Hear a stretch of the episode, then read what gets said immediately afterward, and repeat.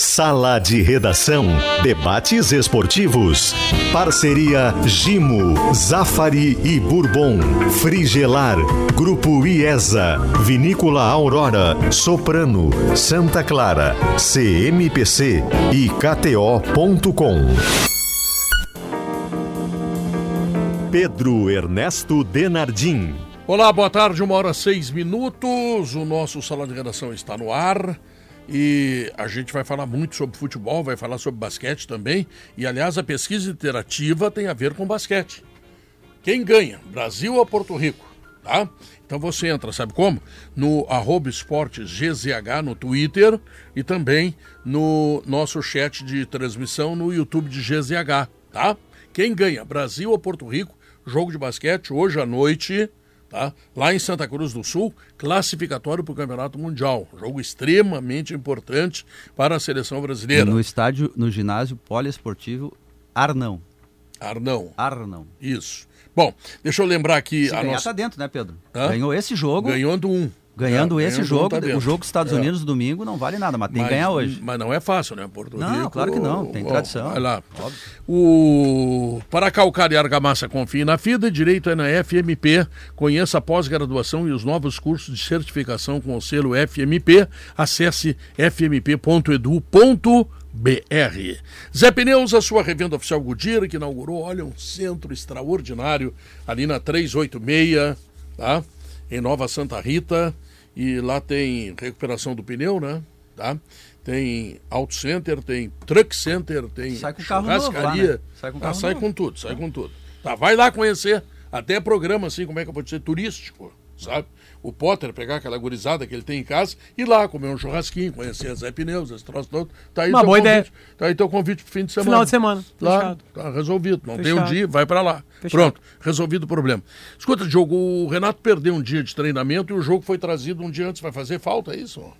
Ah, Pedro, não pode fazer falta, né? Primeiro que foi uma decisão do Renato. Eu nem vou discutir mais o período que o Renato poderia estar aqui e eventualmente estar no Rio, porque o Grêmio sabia disso desde o começo. A gente falou 200 vezes isso aqui.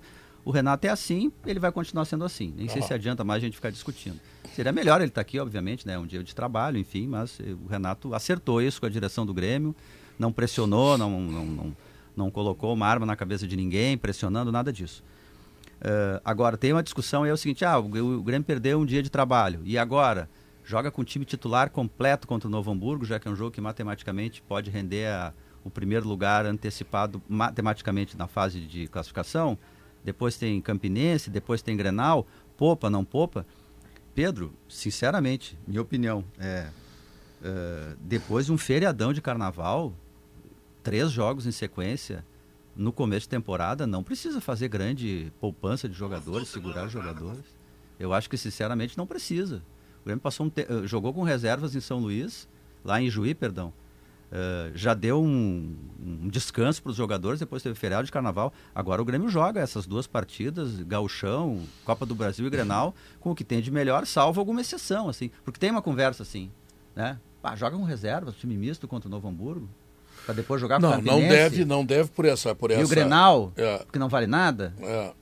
Não deve jogar com time reserva amanhã contra o Novo Hamburgo, porque tu desse já a ideia de que o Grêmio não jogou contra o São Luís com os titulares, certo? Jogou, Teve né? feriadão de carnaval. Não, senão vai perder o ritmo. Não, né? eu acho até arriscado jogar contra o Ah. Campinense com as... Não, e o jogo é sexta-feira. E o Campinense é quarta. E não é mais na Paraíba, em, na- em Brasília. Exato. O Grêmio tem um mando de campo ao seu favor, tem um gramado melhor e tem... Distância eh, menor. Distância menor. Bom, É. deixou de ser um problema de Por logística. falar em distância, tu imagina se, se o Grêmio tivesse aquilo que está tendo o Ipiranga, que ontem, aliás, classificou, né? Ah, 900 mil reais na Empatou. conta. Imagina que maravilha. Já tinha ganho 650 Só por 700. participar, 700. É. Só por participar da primeira fase E já bota no bolso. Agora mais 900. Isso na caixa E do a Ipiranga folha é mensal é de grana. 300, 400 mil, né?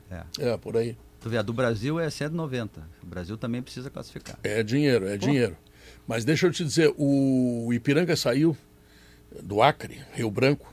Eu já fiz esse voo até Brasília, dá três horas.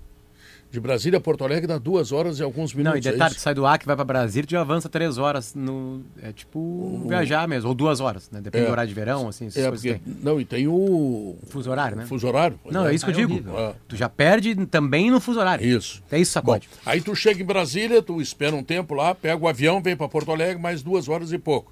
Chegando em Porto Alegre, embarca no ônibus e vai para Erechim chega na madrugada.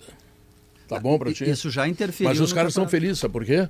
Porque entrou 700, agora entrou mais 900, sabe? E o clube do interior que tem dificuldades, os jogadores que ganham muito menos que esses milionários da dupla Granal, certamente eles estão valorizando e muito isso. Tanto que eu já vi foto de festa no vestiário, esse troço todo. Tanto é verdade. Parabéns isso, ao Pedro. Ipiranga. Tanto é verdade que o Ipiranga estava ganhando do Brasil de Pelotas na última rodada. eh, e o jogo estava relativamente eh, controlado. Eu estava trabalhando nesse jogo. E aí, o Luizinho Vieira, Pedro, ele resolve no segundo tempo, estava 2x1 um pro Ipiranga. Tô dizendo que isso aí já interferiu no campeonato. Ah. Ele resolve, cara, eu tenho que descansar alguns jogadores. Ele tira praticamente o meio campo inteiro. Ele tira os dois volantes, o Lohan e o Clayton, tira o João Pedro, que é o meia, e tira o Bruno Baio, central. De uma vez só, para descansar os caras para viagem. Ah. Essa que tu disseste. Bruno Baio, aliás, aí- que fez o gol ontem. Exatamente, eh, saiu perdendo e aí o Bruno Baio empatou. E aí o Brasil acabou tomando controle do jogo e empatou o jogo. Quer dizer, o, o, o Ipiranga, Ipiranga. teve que fazer uma escolha. O Ipiranga teve que fazer uma escolha. Ele cedeu o empate em casa, perdeu a vantagem que tinha da, da segunda partida no, no Colosso da Lagoa na semifinal contra o Inter. Em nome disso aí que tu tá dizendo. A maior de todas Já as influiu. escolhas que foi feita aqui no Só para lembrar que Brasil, todos os clubes que é, eles aceitam né, isso da Copa do Brasil. Tem um sorteio. E tem É. azar ou sorte. É. Agora, só em participar da Copa do Brasil já tem 700 pau. Te lembra do, do Varley, aquele que foi centroavante do Grêmio Claro. naquela Na Copa do, do. Brasil? Sim. 2001. É, 2001. Foi um dos cinco grandes atacantes que o Grêmio tinha. O Varley deu uma entrevista ontem pro Naquela Lucianinho. época, tá falando, né? Naquela época. Ah, tá. Não, Sim, me naquele assustou. Tua frase ficou meio... Parecendo Foi que um é da dos cinco maiores atacantes É, que o Grêmio não, tinha na naquela história. não, época, naquela claro, época. naquela Sim, época. porque não tá nem entre, entre os 50 mais o Grêmio, no ataque. É, mas tinha Luiz Mário, tinha Rodrigo Fabra, tinha. Rodrigo Mendes, Paraíba e ele. Pô, cinco Tinha o Leandro Príncipe também. Quem? O Leandro Príncipe. Ah, aquele que jogou no Vasco, Veio né? da portuguesa. Portuguesa. É, isso. Tinha sido filho de uma rainha das piscinas do Grêmio, chamava apelidado ele de Leandro Príncipe. Ah, é verdade, é verdade. Bom, uh, o que, que eu estava dizendo agora? Tu tava O dizendo Varley. Varley, sobre o Var- deu o entrevista Varley. ontem pro O Luciano. Varley deu uma entrevista ontem dizendo que o sorteio foi ingrato para ele. De uma certa forma.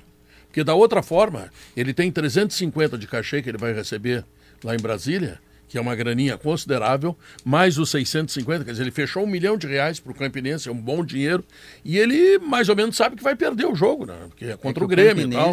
É que o Campinense, eu acho que até tava de férias, é que o Campinense está muito mal. O Campinense é quinto lugar no campeonato paraibano. Olha só, Pedro, ele está fora do G4 no campeonato paraibano. Ah, E ele é penúltimo colocado no seu grupo da Copa do Nordeste. Então ele está muito mal. Além de não ter o tamanho do Grêmio, nesse momento ele está mal. Então o, o que, que o Campinense pensou? Tchê, é melhor garantir uma grana uma certa grana, agora do ah. que jogar, perder e não conseguir nada. Lembrando que o Varley é o gerente de futebol do Campinense hoje, é uma informação que eu não tinha passado. Pedro- Deu uma entrevista muito interessante ontem. Deixa eu fazer um anúncio que é de utilidade privada. Tem utilidade pública e essa é privada, mas também chega a pública. Privada não é banheiro, é apenas é, privado É, ti. acabei de receber É uma ligação do meu irmão, tava almoçando ali, por isso me atrasei pro sala. Ah, algum malandro colocou minha foto no perfil dele do WhatsApp e tá um se passando por mim, de um número de Ah, WhatsApp eu e está se isso. passando por mim. Putz.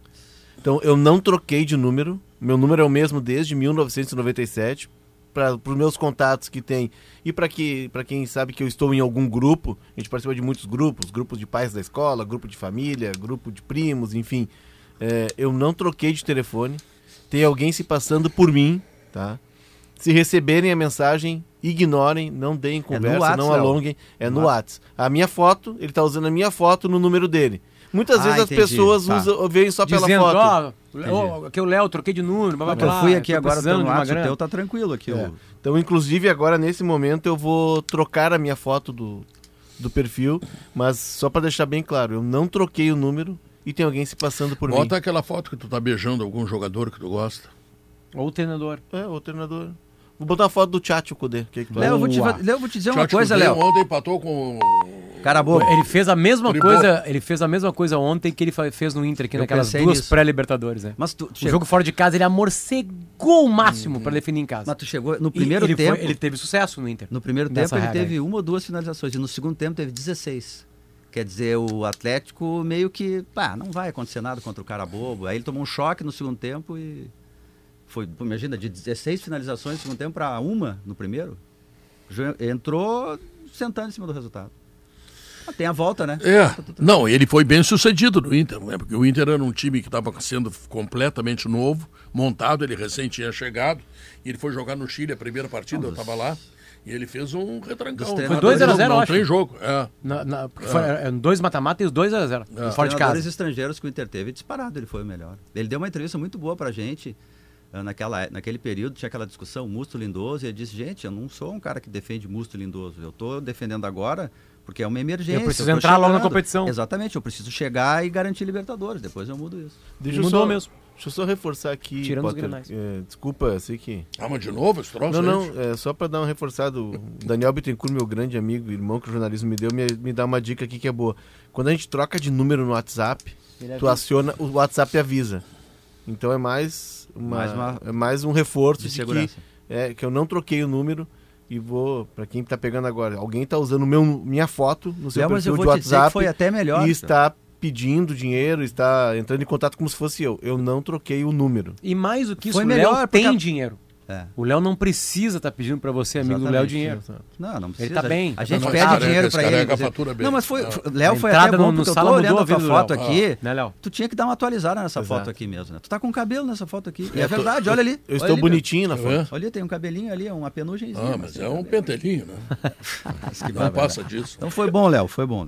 É quase aqueles jogadores que tu tanto gosta, tipo o Hendrick, né? É isso. Que tá surgindo com 16 anos. O, mais magnífico pra mim da passagem do Cudê aqui no Rio do Sul é que ele, ele, ele fez na, na, na- a passagem dele provocou é, amor e ódio. É, As pessoas amam ou odeiam o Cudê. exatamente. Na mesma intensidade. Os outros dois são ninguém, apenas ninguém, odiados. Quando É. eu falo, eu tô usando exageros, né? Ninguém, é exagerado, tô falando a palavra ninguém com exagero, fala assim, não, teve co- coisas absolutamente interessantes no trabalho dele, como teve coisas desastrosas no trabalho dele. Como de qualquer trabalho, tu acerta e tu erra. Mas as deles eram repetitivas, assim. Os times que ele montava em Grenal eram inacreditáveis. Ele acreditou no Musto até mais do que na mãe dele. O Musto embuchou em todos os Grenais. E ele botava o Musto no Porque ele Grenal. tava muito mal tecnicamente, assim. Incrível, assim, sabe? Tipo assim, sabe? Tinha, tinha coisa. É, e, a- a- na- pra mim, na- na- no resumo Cudê, eu achei o trabalho dele bem legal. Eu fiquei triste quando ele saiu do Inter. Acho que É que entrou ali uma questão e da ali, discussão. E, e mais, só pra acabar, Claro, Diogo, claro. mais do que isso, aquele ano provou que não tem tese do futebol certa. Porque entra o outro treinador, que precisa de um tempo, né, pra movimentar, e o outro treinador pega o Inter, que tava em primeiro, e quase ganha o Brasileirão. É. É com uma outra ideia, Cudê- com outro time, com outro jeito de jogar. Tipo assim, então não, não dá. não dá pra- tu pode gostar de um jeito de, de jogar. Mas não tem apenas um jeito de Não. jogar, né? O Cudê jogava exemplo- de um jeito, o Abel jogava do outro, Não, não, e os dois tem. somaram quase o mesmo ponto. Inclusive, mesmo tu pode de fazer times Por com características exemplo- diferentes de jogadores. Time sem ponteiro, time É. com ponteiro, com centroavante. Sabe quem exemplo- jogou mal ontem? O City, do Guano de Guardiola. Jogou Perdeu mal. pra quem? Não, empatou 1 a 1 na Champions. É, jogando fora de casa, enfim, né? Daquele jeito. Quando o City joga mal, ele, ele empata com o Leipzig fora de É, casa, mas jogou bem abaixo. Jogou bem abaixo é- do que ele é pode que jogar. o- Esses dias você vai a partida contra o Arsenal, ele teve 36% de posse de bola. Ele nunca tinha tido na carreira É dele o- o- 36% de posse Times bola. conceituais, como são Porque radicalmente time conceituais. é um cara dele. Não, o Times radicalmente conceituais, tu consegue ver quando ele joga mal, porque ele joga sempre do mesmo jeito. Ele sempre consegue impor o seu estilo adversário. Quando não acontece isso, não tem posse de bola, tu não vê, tem passe. tu vê essa, é, essa coisa me chama atenção, né? Tu tem que jogar com os jogadores que te dão as características para a formação deste ou daquele esquema, desta ou daquela forma de jogar. Por exemplo, Renato Portaluppi, tá? O Grêmio tinha o Bitelo, o Grêmio tinha o Vijaçante, tá? Num segundo estágio tem o Lucas Silva e tem o Thiago Santos, certo? Sim. Tá, tinha o Campas, que foi embora, que não, não, não, não deu resultado. E o Grêmio contratou dois jogadores estrangeiros, investindo 7 milhões de dólares. Carvalho e Cristaldo. Isso. E mais o PP. Ou seja, o Grêmio tem uma meia cancha extremamente grande, e eu diria Fechada. até uma meia cancha muito competente, ainda que não há exatamente um jogador de marcação, que seria o Thiago Santos, mas o Thiago Santos me parece em fim de carreira, ainda que o Renato pense nele com, com alguma ah, proximidade. Bom, aí o Grêmio não tem os atacantes e o Renato bota a direção do Grêmio numa, numa saia justa, dizendo eu quero o Michael, eu quero o Michael, é o jogador que eu quero. Aí o Grêmio vai saber como é que ele pode contratar o Michael e só tem um jeito, pagando 8 milhões de euros, que obviamente o Grêmio não tem. Eu entendo que Não, o o Renato, Renato, tem, o Renato tem que fazer outro esquema. Chega daquele esquema, ele não precisa nem tem jogador para isso. Eu entendo que ele quer o Michael. eu- enfim, ele tem uma relação, o Michael é muito grato a ele, seria um Não, o baita Flamengo reforço. também quer, o Palmeiras Não, também Palmeiras, quer, não tem enfim, mas ele- é que a relação dele com o Michael é diferente de todas as outras com outros jogadores. O Michael disse que ele salvou a vida dele, né? Então, é quase um pagamento de dívida. Mas, uh, tchê, se não dá para trazer o Michael, continua a necessidade de contratar um atacante, traz outro. Plano B, plano C, procura, confia no clube para achar um outro jogador. Uh, Porque senão fica parecendo assim uma quase que uma imposição do treinador, sabe? Olha, se não for fulano, eu não quero. E tem que poder querer algum outro jogador. O Grêmio de fato precisa, Pedro. Precisa ter para a temporada, para a temporada, é importante ter jogadores diferentes, especialmente extremas, ponteiros para driblar. Não, mas com o que tem nesse momento, que tem um Grenal semana que vem, né? Tá? O Grêmio tem que ter uma outra estrutura que não seja a que ele gosta. Porque a que ele gosta, o Grêmio não entrega jogadores para ele fazer. Mas ele, tem- ele pode fazer uma imensa meia cancha que se aproxima do ataque e dá a bola para o Luiz Soares fazer Não, gol. mas ele toma decisões, por exemplo, ele poderia Ah. fixar e manter o Vilhaçante de primeiro volante, que é um jogador mais próximo da função, que marca mais do que É o que marca mais. E ele está abrindo mão disso, em nome Pois do é. Carvalho do PP. Pois que, aliás, é. para mim é o problema do Grêmio de rendimento, assim, para te olhar para o futuro. É um time que se protege menos do que deveria. Os adversários conseguem Não, e- jogar no meio-campo do Grêmio. E, e os dois contratados ainda não conseguiram jogar bem, né? Nem o Carbajo, nem o Cristal. Não, o Grêmio tem 100% de aproveitamento, mas não tem 100% de rendimento ainda. Tá sobrando no campeonato, isso é ótimo, né? Muito melhor procurar o time ideal ganhando mas do que sobrar, perdendo. sobrar no Campeonato Gaúcho Não. não, não chega a ser exatamente Não, tudo bem, mas que o, o Inter estava se Eu- apertando até agora, até bem pouco tempo, entende? Eu, eu falei com alguns gremistas quando estava na praia lá, os caras estão preocupados. Mas com razão, Pedro. Ex-dirigentes. Eu acho que o Grêmio se defende mal. Eu, se o- o- os times do interior, eles conseguem jogar em alguns momentos com alguma naturalidade. O, o Breno, por exemplo, lá contra o Caxias, o Grêmio não teria vencido o Caxias se não fosse o Breno, fez duas É. ou três defesas. Tá bem, é 12, 11 reforços, começo de temporada, uma, uma, uma temporada traumática, não vai fazer um time de uma hora para outra, mas isso não exime a gente de dizer o que que não está funcionando. E o, o ponto principal do Grêmio nem é o ponteiro que drible e fure linhas. Eu acho que o Grêmio, o time todo, ele não se defende como Renato- deveria. O Renato tem razão, ele está pensando num jogador que vem e que resolve o problema. Claro. Tá? Tá Só certo. que o Grêmio não tem dinheiro para contratar esse jogador. Então contratar um jogador menor que venha eh, colocar na folha de pagamento mais um pepininho ali no final do mês e que não vá no campo resolver a situação do Grêmio, também não é negócio. O Grêmio Como tem o Grêmio o- tem. O Grêmio, vem cá, tio, o Grêmio tem 15 jogadores de meio campo. Ah, mas ele, ele pode, pode fazer um o grande jogador, meio campo e Pedro. entregar para o Luiz Mas o Soares. Inter não achou o Pedro Henrique? Mas é que ele pode. Pode achar, mas tem que achar. Mas é mas que é tem que difícil, achar, né? né? É. Ele- mas ele quer um Michael. e custa mesmo. O Pedro Henrique não é um cara que hoje seria um valor de um Michael no salário. Hum. Tá dando um baita. O, o custo-benefício do Pedro Henrique é altíssimo. Mas é, é. Custa achar esse jogador, tem que ter procura, tem que chegar antes dos demais. O fato é que o Renato, ele colocou no, no- na cabeça dele que ele vai jogar com dois ponteiros, com dois caras de lado dribladores, e ele tá obcecado por isso. Mas existem outras formas de montar o time, e a gente tá vendo que tem times que não jogam com dribladores, que não jogam com extremas, que Claro. jogam com meias por ali partindo para dentro, que jogam com os laterais dando amplitude, chegando à frente. Tem mil formas. É, eu acho que chegou o momento de o Renato começar a pensar o time dele De uma sem o forma Michael, diferente, de uma claro. forma diferente, com as peças que tem. Imediatamente. Olha só, olha só, o Grêmio tem o Vieja, Viejaçante, que é o melhor marcador. Tá? O Grêmio tem o Bitelo, que é tão goleador quanto muitos atacantes que estão aí no futebol brasileiro. É só tu soltar ele, botar ele do lado do, do, do Soares, ele faz gol, como aliás ele fazia sem o Soares na Série B. E ele continua fazendo agora na Série A. Tu tem o Cristaldo, que é um jogador tecnicamente que se espera bastante, não mostrou quase nada até agora, mas é um jogador que se espera. Tu tem o outro, o Carbajo, esse aí que também está aí. Então, o Grêmio pode montar uma estrutura de meio campo, uma imensa meia cancha. Tu quer ver um tá? exemplo? E, e- e adiantar bastante o Bitelo para ele chegar bem mais perto do Luiz Soares. Mas tu quer ver um exemplo de um time, sem ponteiro e sem extrema que o Grêmio poderia montar? O Grêmio poderia botar o Vila Sante 4-1-3-2, tá? Que é o esquema que, por exemplo, o Cudê usa, que boa parte dos times usam, que não requer um driblador. Tu pode dar amplitude com os laterais. Tu pode botar Vila Sante de Não 5. vem com essas aulas de matemática aí. Não, mas Vila Sante de 5, tá? Aí na linha de, tre... na linha de três tu bota Carbadio, PP e Bitelo jogando pela Isso. esquerda, onde ele jogou todo o ano passado, Toda onde ele joga. Ah. Aliás, esse é um jogador que é absurdamente inteligente e uma técnica acima da média, um jogador completo. E na frente tu bota Vina e Soares. O Vina sendo o que era o Galhardo no time do Inter com o Abel Hernandes ou com o Guerreiro no primeiro momento, sendo a- o, o cara que faz o pêndulo por trás do centroavante. E aí tu dá amplitude com os laterais. Claro. Tu vai ter um meio-campo reforçado, vai ter quatro no meio-campo. Né? Vai marcar bem. Vai marcar bem. Esses caras fazem o vai e vem. O Carvalho, inclusive, vai estar mais perto da posição dele. O PP perto da posição dele. O Bitelo já jogou por ali. E aí tu vai ter os laterais que são caras E, e agudos todos chegando eles, à frente. todos pronto. eles podem chegar perto do Luiz Soares e construir a jogada. E o Tá, Vina vai ser assim, o cara por trás. Nesse modelo aí, dá pra jogar de várias maneiras, com 9, sem 9, Tem enfim. o Vina ainda, tinha me esquecido. É, mas assim, nesse, ne- nesse modelo, que é um modelo interessante, pega um time com linha de 5 atrás. É o que vai tem, continuar né, com-? Não, mas tu vai É continuar com o problema do drible. É importante ter o drible no elenco, pra te mexer. Imediatamente, independentemente de mudança, o Grêmio pode fazer, o Renato pode fazer algo que todos os treinadores fazem assim durante o jogo e até antes de começar. Os atacantes vêm pra dentro e abre espaço pros laterais, pronto. É que tem no caso- de lado. Só que tem que ver, né, Maurício? Se esses dois laterais do Grêmio, Reinaldo e Fábio, eles vão conseguir fazer essa função decisiva, assim, de serem os ponteiros do time, indo e voltando. Acho, pelo que eu vi até agora, não. Acho que pelo que eu vi até É agora. que no não. caso do, do Renato, que tem, né? no Grêmio, o Renato no Grêmio é indomável. Sim. Indomável. Por exemplo, teve treino ontem. O Renato não estava em Porto Alegre, mas não da cabeça dele. Ele foi autorizado pela direção. Ele estava em Ijuí e não estava ontem. Não sabia que o jogo seria adi- adiantado, mas de qualquer sorte havia um treinamento marcado e o Renato não estava. Eu não vou criticar isso, porque quando o Grêmio contrata o Renato, ele está contratando o combo Renato. Eu até te copiei antes aqui. Eu disse, como diz o Maurício, ninguém Boa, botou uma arma obrigado. na cabeça.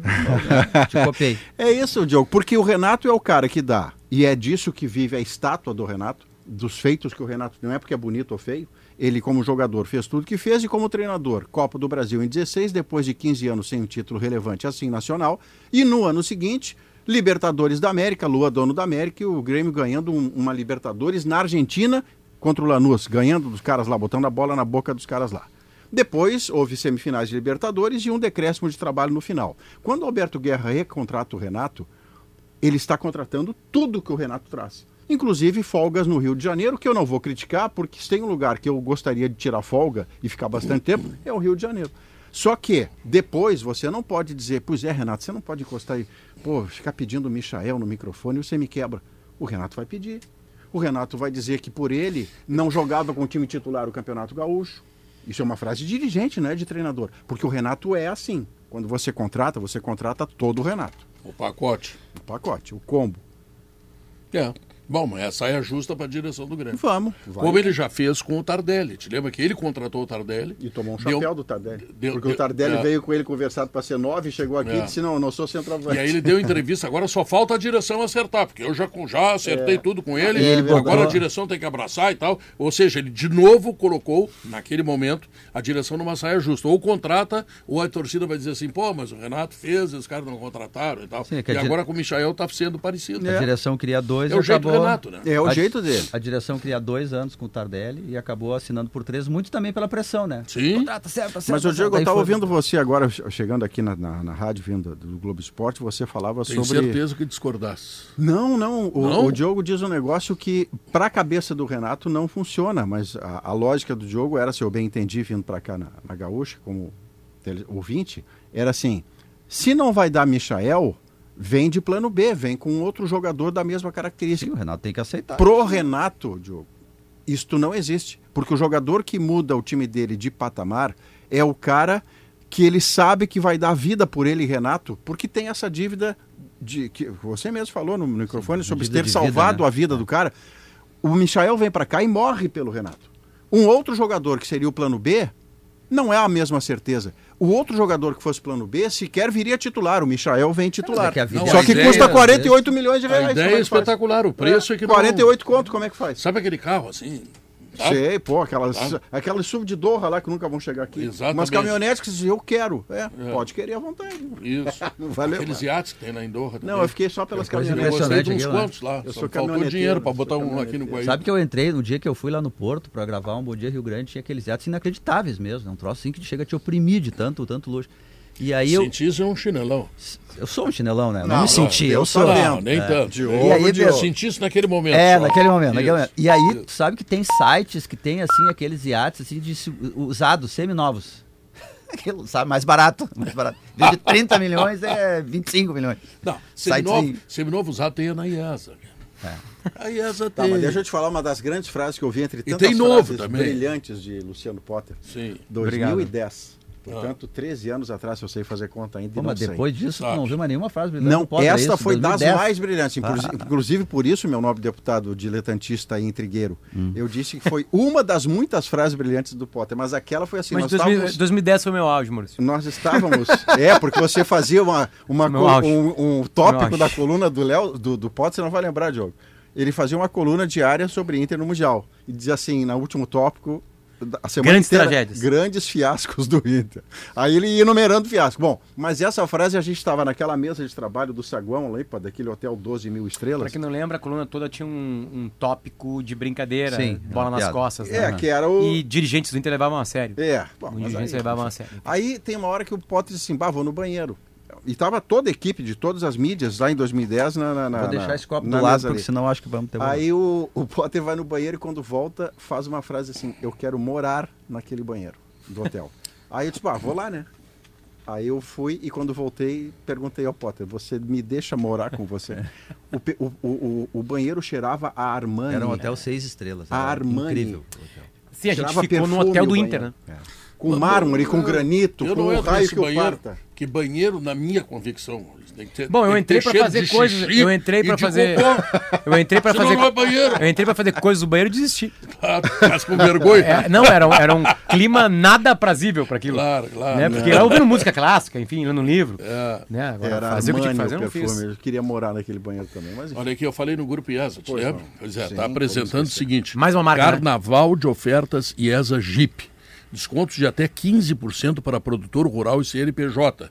Até 100% da FIP no seu Jeep Sepinovo, Renegade e emplacamento grátis e carros à pronta entrega. Então, tá esperando o quê? Vai aproveitar, né? Vai lá no Grupo IESA, tá? A Aurora manda lembrar que tem suco de uva mais vendido no Brasil e está com nova embalagem Tetra Pak mesmo sabor, feito com uva de verdade. E as linguiças calabresas da Santa Clara, elas são defumadas artesanalmente com ingredientes selecionados e sabor único. No aperitivo, na pizza, na feijoada e até no cachorro quente, elas deixam tudo muito mais saboroso. Santa Clara, há 100 anos a gente faz as melhores delícias para você fazer tudo melhor. Vamos ao intervalo comercial, voltamos em seguida. Esse é o Sala de Redação. Aí vamos ter o Minuto do Inter, é isso? Isso aí. Máximo um minuto. No máximo um No minuto. máximo, claro. Voltamos em seguida.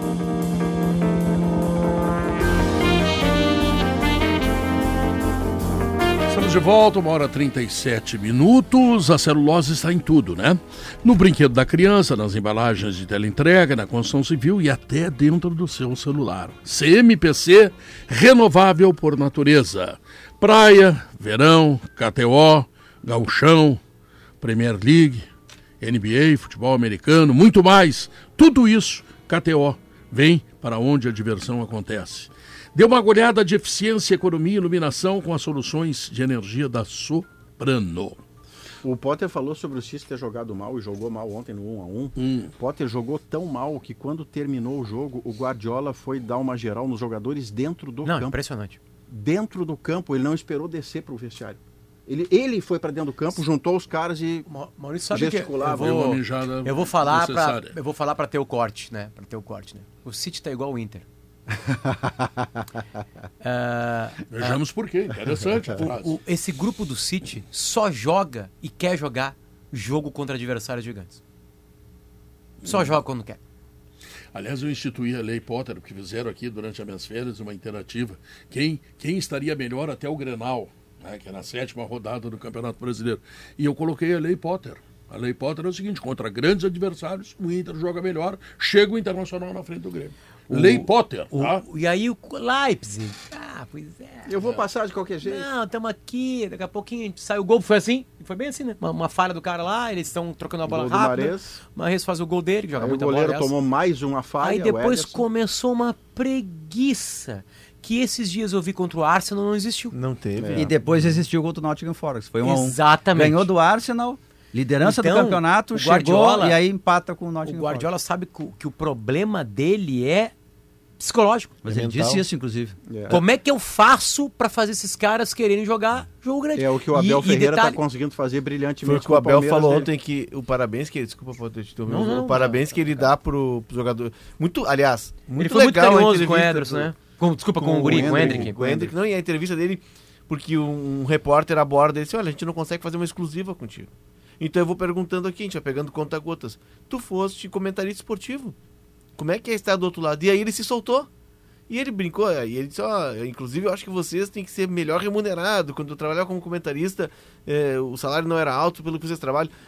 Principalmente o pessoal que está atrás aqui, que vocês não estão vendo, o pessoal que está com as câmeras, carrega essa câmera o dia inteiro.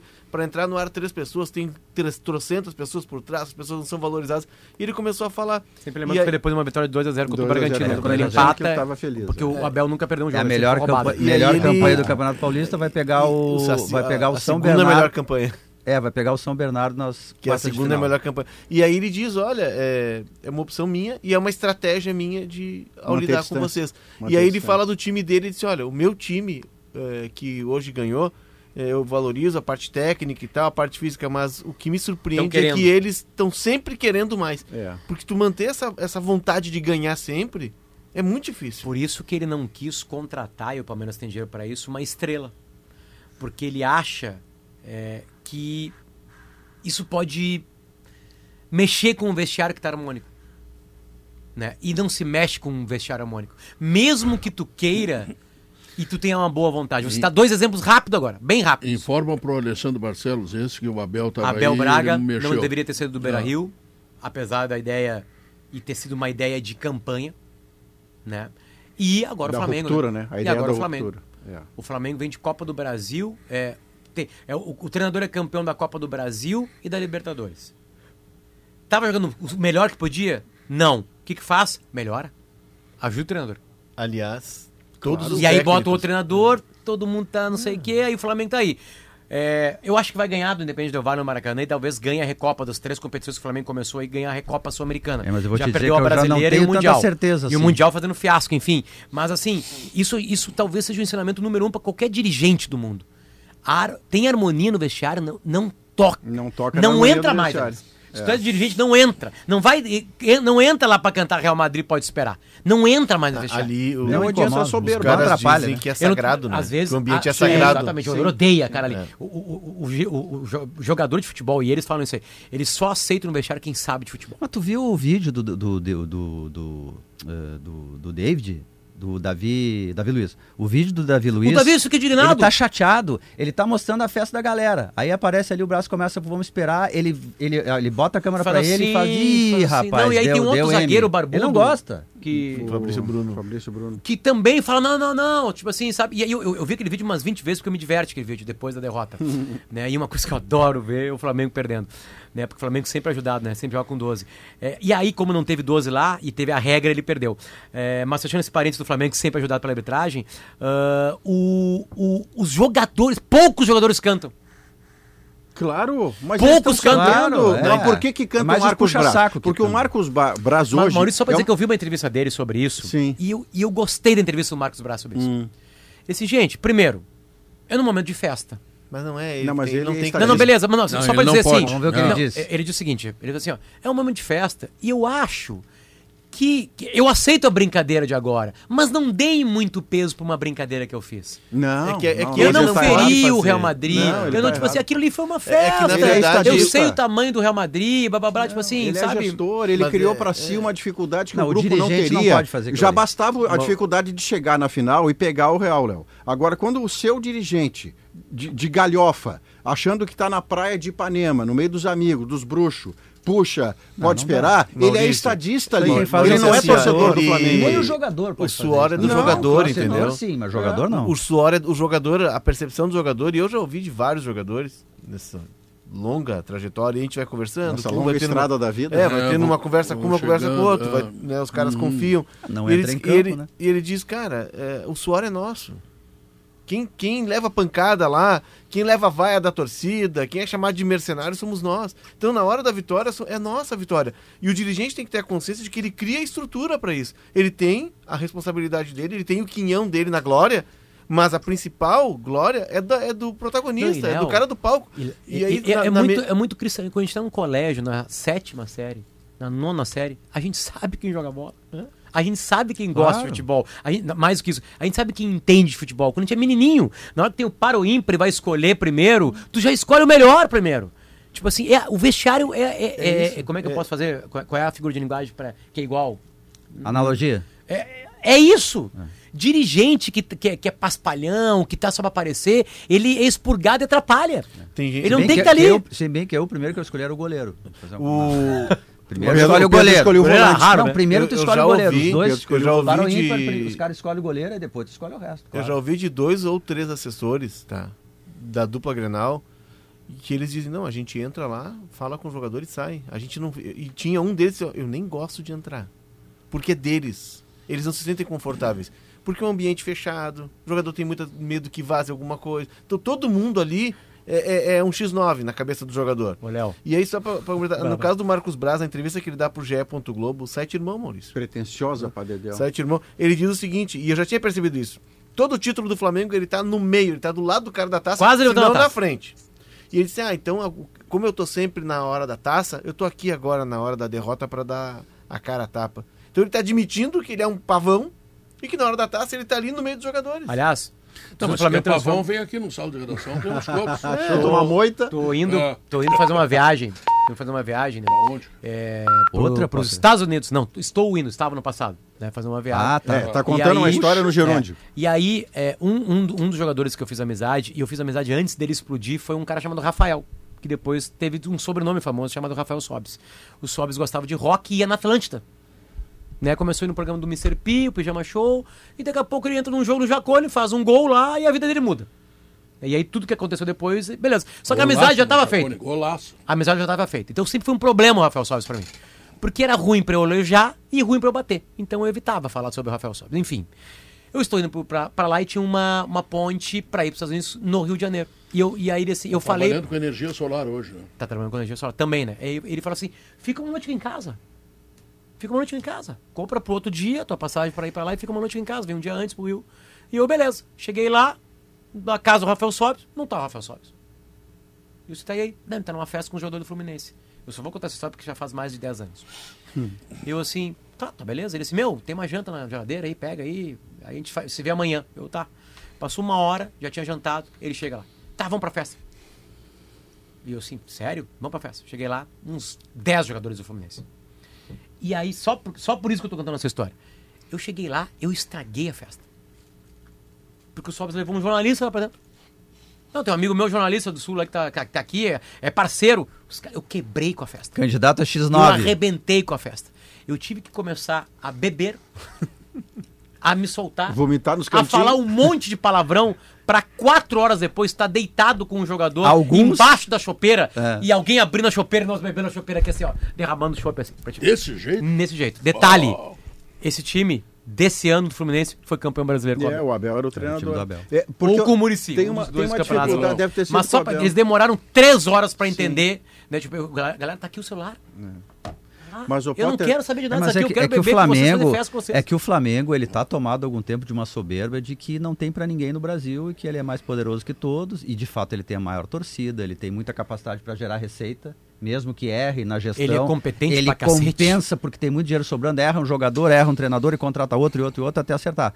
Mas tem aí uma ideia de que os outros são, estão todos assim na plebes e o Flamengo é meio um senhor assim, e o Flamengo Mas tá com é essa que ideia. essa É ideia, isso que vai quebrar o do- Flamengo. Essa ideia É do, isso que vai Sim. destruir o Flamengo. do Marcos Braz, Potter, de que tem que levar. Eu lembro dessa entrevista que você citou, em dado momento ele disse que está tudo muito chato. É. Que é sempre o argumento de que depois que você faz uma bobagem, né, você tem uma determinada posição, fala uma bobagem e é cobrado por ela, ah, tá tudo muito chato. Eu já ouvi de mais de um dirigente com quem tinha uma relação mais próxima e discutir com ele, eh, não a soco, né? Discutir o, o tema. Eh, o cara diz assim: acima de tudo eu sou um torcedor. Não, querido. Quando você é dirigente, acima de tudo, você é um estadista, você é um gestor. E você tem que se comportar como um gestor. Coisas que um torcedor se autoriza a dizer ou fazer, você, dirigente, não pode fazer, se você quiser ser um bom gestor. E é o caso do Marcos Braz. Ah, pois é, quando eu estava lá do lado da festa, eu estou do lado da taça. Agora eu vim aqui na ruim. Não fez mais do que obrigação. E não tinha que estar no lado da taça. Só tinha não que podia estar na ser hora da ruim. Tinha que estar na hora da ruim, porque o gestor é o cara que coordena a equipe. o Não, cara não, que mas tá do lado da taça é bom. Mas não no meio dos jogadores. Ali é, é essa, ali é o momento, é o momento do dos jogadores. jogador. é. É que o? Flamengo não perdeu pro, pro Al Hilal por causa desse vídeo. Não, não, é um combo todo, né? Jogou mal. O é, Mas por que Trocou jogou mal? treinador. Porque se preparou mal, porque O decidiu tá trocar um treinador vitorioso por um outro o discutível na ética e na também não competência. viu o vídeo no vestiário, né? Não, Não claro viu? O não. Viram Rodrigo, Vini Júnior, que saiu de lá. E acharam a maior graça. Quem mais estava lá? O Militão. Casimiro? Ah, não, Casimiro Militão, não tá Casimiro. não Deve ter visto, mas não Casimiro, influenciou é. nada, Ah, porque o tá em Manchester. disse que achava que ia pegar o Al Hilal. Né? Aí deve ter mostrado pro Ancelotti, que é uma figuraça que tá vindo pro Brasil treinar a seleção brasileira, e ele deve ter rido. Que não Ah, interessa. É, não É nem que na verdade. é, Nos no- grenais no interessa. ambiente- Nos no, grenais no interessa ambiente muito. profissional, eu acho que o- o- o- os próprios técnicos, os jogadores, eles acham estranho porque não é comum no, no futebol já de eh, no nível que está o futebol europeu, tu ter uma figura como esse dirigente no meio do vestiário assumindo o protagonismo. Mas tem muitos incompetentes que quebram, quebram times como o Barcelona. Sim, aí Talvez por menos pavões, enfim. Mas assim, ó, Desvios. é- é- é- bom, tem, tem essa tese do que o futebol tá ficando chato, com essas coisas todas. É, é, é, é difícil ser sincero no futebol. É que normalmente Na verdade, que é uma tá coisa chato estranha. Quando é contra ti, né? É uma coisa estranha. Ah, a tá gente chato. aceita todas as mentiras educadas que são faladas pra gente no futebol. De dirigente, treinador e jogador. Aquelas entrevistas assim, sossas, De né? plástico, Men- a gente aceita todas elas. Media training. A gente aceita todas elas. Quando alguém rompe, aí tu fica sacudido. E, as, e quase sempre o rompimento é falta de educação. Quase sempre. Ontem foi uma boa entrevista do Abel. Que geralmente é mal educado. Geralmente explode. Não, ele, ele né? tá tentando E melhorar ontem isso, ele deu né? uma quebra, um- uma e mais, pergunta Potter, meio. ontem, sem ser provocado, ele trouxe o chute na garrafa, o chute na, no microfone. Ele não foi provocado por aquilo. Ninguém a pergunta era. ele. Não, ele disse assim: eu tenho que melhorar. E ele, eu acho que ele fala ele tá para se ouvir: eu tenho que melhorar. O presidente do AOC lá, que era meu presidente, disse que eu era muito, muito, muito latino, muito sanguíneo, e eu sou com meus jogadores, eu tenho o coração muito mole, por isso que eu preservo, eu não deixo vocês verem, diz ele. Era uma entrevista de fato muito boa. Mas ele trouxe de volta, porque o primeiro a saber que ele precisa melhorar, e não é só no verbo, nesse quesito, do- na beira do campo, é o Abel, que continua sendo, para mim, o treinador que a seleção deveria Deixa eu só Mas, dizer, bancar. eu é também- a mesma coisa no casamento eu ta- dizer que vai parar de trair e não trair. E para, não parar de trair. É isso, em algum Não momento você tem que falar parar. da boca Em fora. algum momento tem que parar. Tu vai ter que Eu parar de também, estar no eu- microfone eu- e parar de trair. eu- Não, melhor, eu- melhor são, melhores são os gestos do que as palavras. É, Exatamente. eu concordo contigo, Maurício. Acho que ele, eh, acho que ele deveria estar na frente do Ancelotti, inclusive para técnico da seleção. Olha só a Eu campanha. já do- jurei tanta coisa que eu não confirmei que eu vou te contar. Mas isso é humano. Tá, mas olha a campanha. Demasiadamente, Olha a campanha do. Abel no, no Campeonato Paulista. Abel Ferreira. O Abel Ferreira. Ele tem 10 vitórias, 7, eh, 10 jogos, 7 vitórias, 13 empates, não perdeu nenhuma vez ainda. Só tomou 4 gols e fez 16, 80% de aproveitamento. Sabe quem Quer é dizer, que tá, tá passando o carro no Você campeonato. viu quem é que está de primeiro Passando o volante carro. dele? Gabriel Menino. O- 80% Já até a melhor foi, campanha. Meia foi, é primeiro volante dele. agora. E o treinador do Franca, na NBB de basquete, tem 24 jogos e 24 vitórias não chuta nenhum microfone. Ganhou todos os jogos, né? É. É. O, o Abel tem um número, até tô dando uma olhada aqui, uma conferida para dar o número certo, que ontem foi até um repórter que trouxe na coletiva e ele não sabia. Em 85 jogos pelo Palmeiras, ele tem 7 derrotas. É, É impressionante, né? O trabalho dele é E impressionante. ele tá à frente, ele é o quinto do mundo. Né, o primeiro é o Al-Hilal, mas o Al-Hilal jogou pouco né, numa te- na temporada, num período de tempo determinado. É, 85 ele jogos e perdeu 7. Valendo Sem mesmo, ele perdeu para Flamengo, para Filipão Atlético Paranaense, O Mundial valendo. do ano passado, O né? Mundial na final pro Chelsea. Não, ele perdeu Isso. o terceiro e quarto também. É. É. Acho Mas que ele foi perdeu, foi pênalti, pênaltis, né? Foi no Foi pênalti. pênaltis. Foi no pênalti. Ele perdeu o jogo p- pro Chelsea na final, um jogo que ele poderia ter. Mas. Maurício, Sim, foi um tudo isso, jogo. tudo isso é uma maravilha. Ele, ele tem uma estatística maravilhosa. Só que tem duas coisas. A primeira é que ele tem na mão um grande time de futebol, que aqui no futebol sul-americano é melhor Sim, que o Vitor Pereira todos. também tem um grande time de futebol. É, não, eu sei, eu sei. É, Ele está fazendo bem com um grande time É de que ele é futebol. bom, né? Ele Tá. é bom. É bom. A segunda é que ele não tem comportamento. Essa Ser é técnico da que- seleção brasileira. Técnico da seleção Pedro. brasileira é, um, é, um, é, um- é uma coisa assim, é uma entidade, É, um razão, ídolo, razão. é um, é um exemplo para as pessoas. Não, e a seleção De- brasileira de- nunca de- teve de um- treinador brabo no, na beira do campo. Filipão não é brabo, Mano Ah, eu acho Menezes que não ele- é brabo. ele que tá Dunga melhorando não é. Não, não, mas eles O não Leão fazem. não é brabo? Não, não, mas eles não fazem na metade, nenhum desses. Tu, tu tem que somar todos eles para fazer o que esse Portugal Ah, mas faz. ele já disse que está querendo melhorar, ele já disse isso. Eu acho Tá Isso não, Ma- acho que isso não pode ser essa- impeditivo. é- é o negócio do Porque- Diogo, comportamento, solos de guitarra não vão me conquistar. É, sabe eu, por quê? eu já disse pra minha mulher que eu nunca mais vou olhar pra outra mulher. né? A primeira que passa eu olho. Porque no caso frente dele, dela, Pedro, não é que ele dela, pegou o claro. Palmeiras e com bons jogadores, menos e menos grana que o Flamengo, por exemplo, assim. E aí ele fez, ele fez o, teve uma boa temporada, ganhou um campeonato. Não, ele tá um tempão ali, sempre em alto nível. Não baixa a régua nunca. O Lucas Katsurayama traz aqui, ó. Sete partidas desde o início de 2022. Chelsea, duas derrotas para o São Paulo. Uma delas é na Copa do, do- é no Paulistão que ele reverte, No né? Paulistão ele reverte e na Copa do Brasil ele é eliminado. É, e duas Isso. também para o Atlético Paranaense, Brasileirão e Libertadores.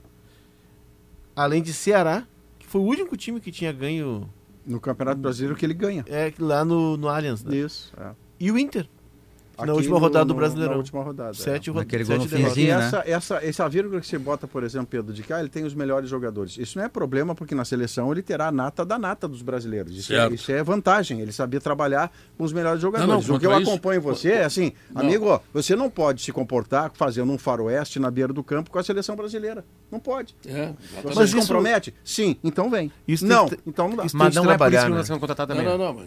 É que os caras querem outra grife. Não, né? não, é, um é que, é que agora eles discute. Botaram na cabeça que eles vão buscar na Europa, não é, alguém da Europa, é alguém na Europa. Ah, é um cara que não É a tese, a discussão, tese zero vem discussão. antes de qualquer coisa. Até acho que é uma baita tese, né? porque na Europa estão os melhores treinadores do mundo.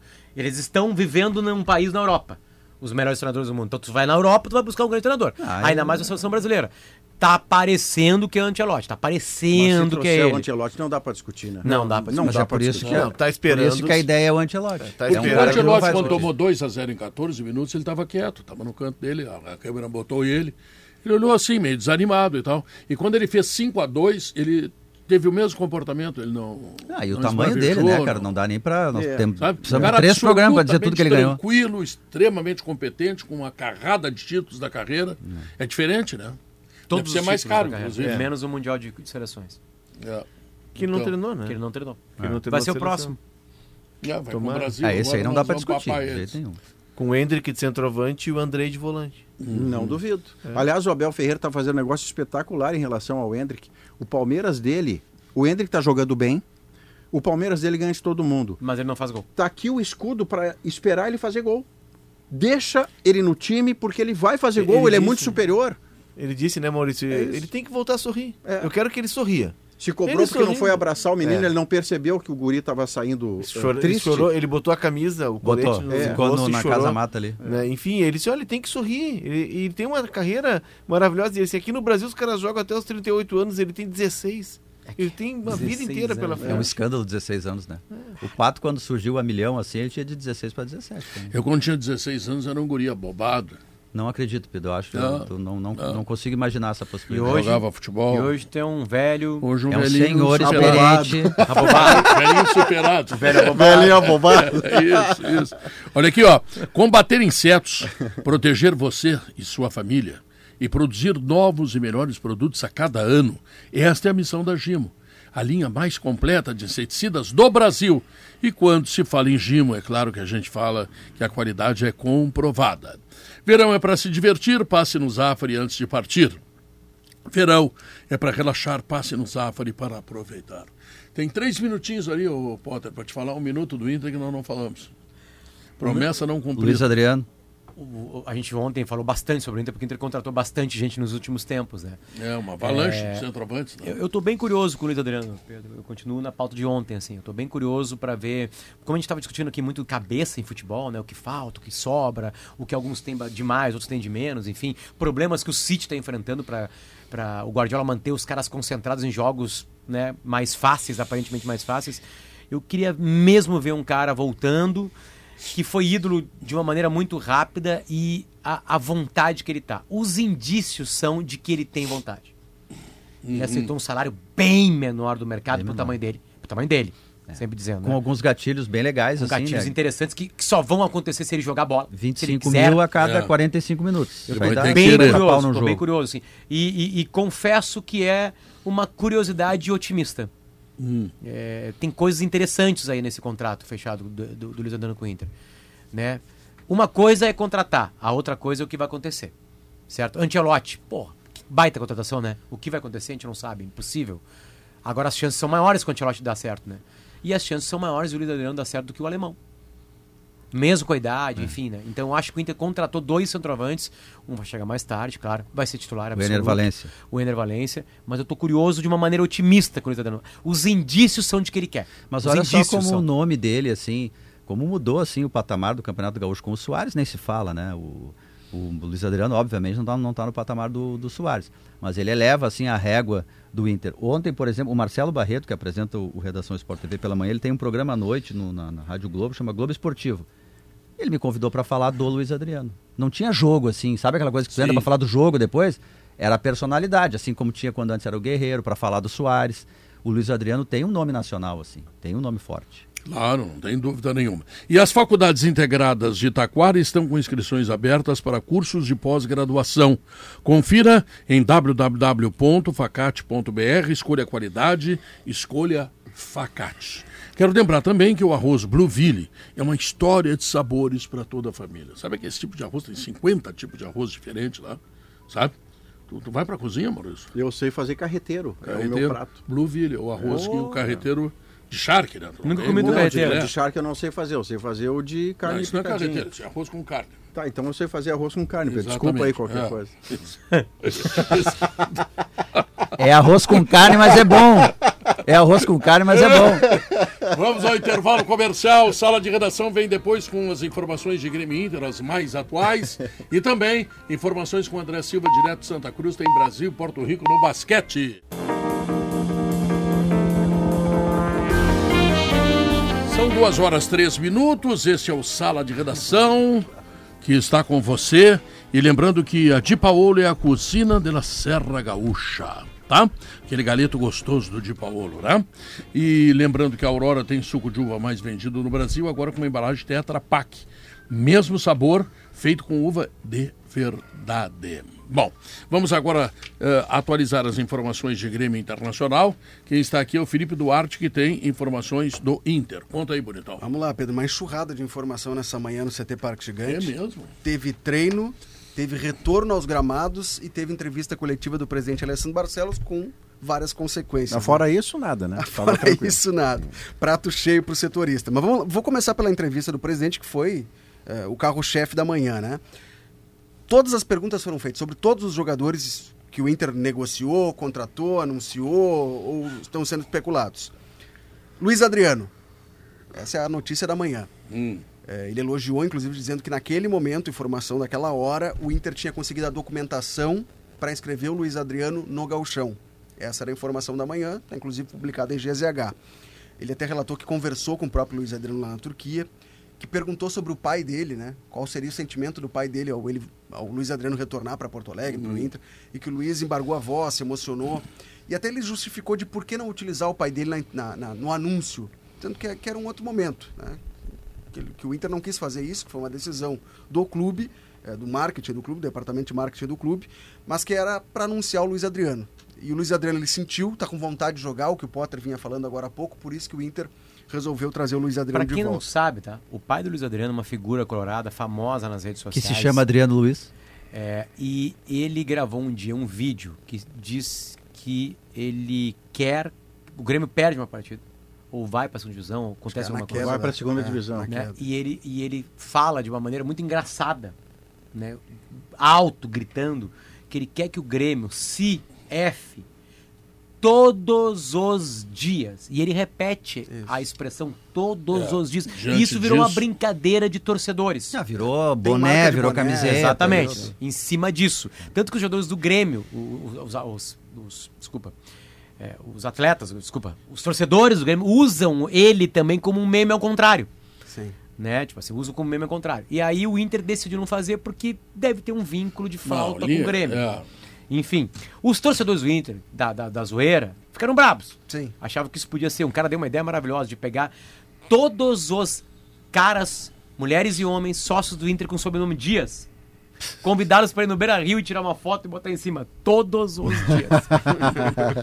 né? Tipo assim, fazer brincadeiras. Mas o Inter- o institucionalmente o Inter evitou a brincadeira porque ela está completamente linkada ao Grêmio. Institucionalmente tem uma ordem do presidente, com a qual eu concordo Eu também plenamente, concordo. também que não tem que debochar do Grêmio. Acho que é melhor. E que deve Seja ser, qual for a deve circunstância. ser de mão invertida também. Se é um acordo, não tem lá, não tem cá. Não, não sei se tem acordo, mas É o que Internacional tem essa vínhamos, política. vínhamos de uma, de uma era do minuto de silêncio do Grêmio ganhando tudo. No próprio gramado do Beira Rio, É. né? Os jogadores do Grêmio cantando, né? Isso. Um minuto de silêncio para o Inter que tá morto. É. É. Isso certo? era indevido. Aí tem o Grenal do rebaixamento. Eu vou chamar de Grenal do rebaixamento porque o Inter largou de mão lá. Tem o É. Arerê. Patrick carrega caixão, Cortez fica bravo. Cortez cantou várias vezes Minuto de Silêncio. É. né? Aí na hora. O Kahneman, que trouxe da Argentina o cântico, que é da Argentina o cântico, É. tira o Cortez, dizendo assim: agora tu aguenta, meu filhinho. Agora tu aguenta. Claro, que a banca paga. é- Personalidade é isso aí, né? Ou seja, vinha de uma época estranha. Antes ainda, quando o Inter ganhava, tô puxando antes mesmo, o Alessandro levantava caixão do Grêmio, Sim. né? Enfim, Ou teve o baile do Sacha, lembra do baile, O baile do 15 anos? Sacha. Dos 15 tu, anos. Tu, tu imagina que em Lanús o Grêmio é tricampeão da Libertadores. Sabe qual é a música? Um minuto de silêncio, o Inter tá morto. a minha opinião. Não, tá? é legal, como rivalidade é legal. Mas é até, é até diminuir o tamanho do feito Claro, do Grêmio. claro. Quer ter Ah. ganho a Libertadores lá na A- Argentina. A, minha opinião é um pouquinho diferente de vocês, eu mas, não isso totalmente. Não vai mudar, hein? Eu- clubes de futebol podem se respeitar nessa maneira aí, beleza. Agora, jogadores e torcedores, azar. Só que o jogador tem um detalhe. Ele é Tu quer profissional. debochar? Não, depois da briga. Não, tu quer Tu aguenta debochar? no osso depois, claro. Depois, quando vier, Aguenta. aguenta no osso. É, mas não eu- eu- fica eu colocar brabinho. um não aí. vai querer brigar. Sabe Eu qual vou é a minha um bronca? O cara é qual é a minha profissional. Ele pode ir pro outro lado Não, depois. sabe qual é a minha bronca com o debo- com esse, com esse deboche? Enfim, eu acho que o mundo não acaba com uma flauta e tal. Só que normalmente, normalmente, quando tem a flauta e eh, o cara reclama, o cara diz assim, ah, porque o futebol tá chato. Mas é quando é contra si, aí é Exato. respeito. Então, É. quando tu dá a flauta... É que nem não ah, reclamar o da tá arbitragem. chato. Aí quando tu recebe a flauta... Você reclama ah, mas do pênalti que- que não deram pra Então, você. assim, nunca... Só, só dá problema. Eu acho entende? que a flauta ela é da arquibancada. A exceção do Romário e eu Renato. também. Esses caras, a assim, são muito é maiores da que sabiam lidar com isso. Quando o jogador entra na flauta e se traveste de torcedor, ele só tá colocando gasolina na arquibancada. E aí, para uma fagulha para explodir, é um. É um E eu acho é que o o é? Felipe lembra muito. Eu Hoje eles estão o aqui Twitter, num time e amanhã estão no oficial. outro. O Twitter oficial para mim é pior ainda. Quando, Também. quando um clube sacaneia o outro É. oficialmente, institucionalmente, isso está errado. Porque você não tem noção do, do rastilho que isso dá. Não, deixa o torcedor. O torcedor é criativo o suficiente para fazer isso. Não precisa E você, é clube, fazer. E é Pô, criativo. tem coisa maravilhosa. É que, Maurício- Isso aí que o Potter falou de todos os dias lá no estádio. Olha só É que, sacana. é que, Maurício, é que, assim, é que tem uma coisa também de uma adaptação de uma era, né? E que a gente foi atropelado por ela, digital, né? De uma linguagem daquele ambiente, né? Isso fere muito mais a gente do que um torcedor mais jovem, por exemplo.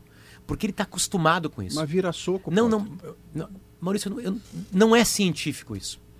o cara que briga, que atira pedra. mas Maurício, é assim, sintomático. vamos lá. O cara que jogou a pedra no ônibus do Grêmio atingiu o Vila Sante, ele não jogou aquela pedra imediatamente depois de ler uma provocação do Inter. Não, mas a soma desses fatores não pode dá ter pra dizer isso. encoraj- Não, É, ele- dá ele- pra não, dizer. Não, não quer dizer, dizer. dizendo assim, tu não pode. Tu tem que entrevistar o cara e perguntar por que que tu jogou. Ah, é que eu li várias provocações do Grêmio, do Inter, e aí eu decidi jogar pedra. Não- Eu não sei. É que eu acho que o idiota do futebol, o cara que briga, que joga pedra, ele é idiota naturalmente. Ele não precisa de um impulso, de um tweet. E não mais, precisa né? ser estimulado, né? O- É que eu- os tweets. não precisa do a- estímulo. a- eu acho que a leitura vai mais de geração ação. Eu acho que as gerações mais jovens estão mais acostumadas com isso. Não, eu consigo- eu Elas se criam acostumadas. Potter, já é difícil pra mim discutir internet com você, não, não, é Maurício, não é uma opinião tá? minha acabada. Eu tô Não, tentando não. ler, Não, assim, sabe? eu- Eu, eu- acho que choca mais a gente. Eu estou dizendo, eu compreendo a jovem. sua leitura porque você domina esse mundo como eu não domino. Que é o momento de Tá, isso é, um isso é o Pedrinho espirrando, tá? O, o- o mundo da internet, de o, o Potter Isso. domina de um jeito que eu não posso bater com o Potter nesse mundo. Não, mas eu não domino, Maurício. Não, Não, não, verdade. mas comparado a mim, sim, tá? Comparado a mim, sim. Não, o que eu é estou cara dizendo hábil, é que cara hábil com celular, com as redes. É, é, é muito, eu sei o quanto. Então, o que, que acontece em relação a isso? É que quando você institucionalmente provoca, você não tem noção do rastilho, da extensão dessa provocação. O cara que é semi-idiota, que está faltando só um empurrão, o empurrão tá ali. Deixa eu dar uma opinião sobre. É, eu tenho filho de 17 anos em casa. Eu acho que o Potter tem razão nisso, sim. A gurizada, 16, 17 anos, ela lida com algumas expressões que pra gente seria assim uma ofensa totalmente boa. Sei lá, arrombado. Eles não, eles não consideram mais isso uma agressão. Entrou na linguagem ali de redes sociais que não afeta tanto. Um fala com o outro, tá tudo certo. O problema é que o público do futebol não é só esse, né? Não, e o Tem problema outras é que o pessoas, tweet- então o tu tem que, ter, um- tem que ter uma média de comportamento pra tu não Eu só quero dizer o seguinte, eu tenho Em- em uma página Felipe. e duas páginas para informar. Mas Então tá tudo lá. bem, eu só falei sobre o Luiz Adriano. Então, então, então seja conciso. Daqui a pouco seja conciso. nós- Participa por do papo, Felipe. por Dá um sobre isso processo- também, Daqui a pouco nós passamos um processo de psicologia, sei lá. Sei lá. Tá, mas só para fechar de É Luiz Adriano. Fechar de Luiz Adriano. Tá o buscando ainda mais informações, mas ele Ah. chega amanhã de manhã. Adri- O Luiz Adriano chega amanhã de Então manhã ele a Porto pode Alegre. estar em São Paulo. Ele tá em São Paulo. Ele tava Ó, treinando, jogando, botando meio Mas chuteiro. não treinou ainda com o Inter, né? Eu Vai treinar amanhã de Contra tarde. o Aimoré tá fora. Talvez no Grenal. Potter amanhã Vai não ser faz o titular no Grenal, Felipe. Eu aposto o seu carro Sim, mas aí sem recém-lavado. jogar contra o Emoré nem 10 minutos. Entra direto no Grenal. Não, talvez seja relacionado pro Grenal. Contra Ah, o Aimoré, bom, já mudou. eu apostaria o meu carro que eu não tenho de que ele não vai ser relacionado. aí é fácil contra o apostar. Aimoré.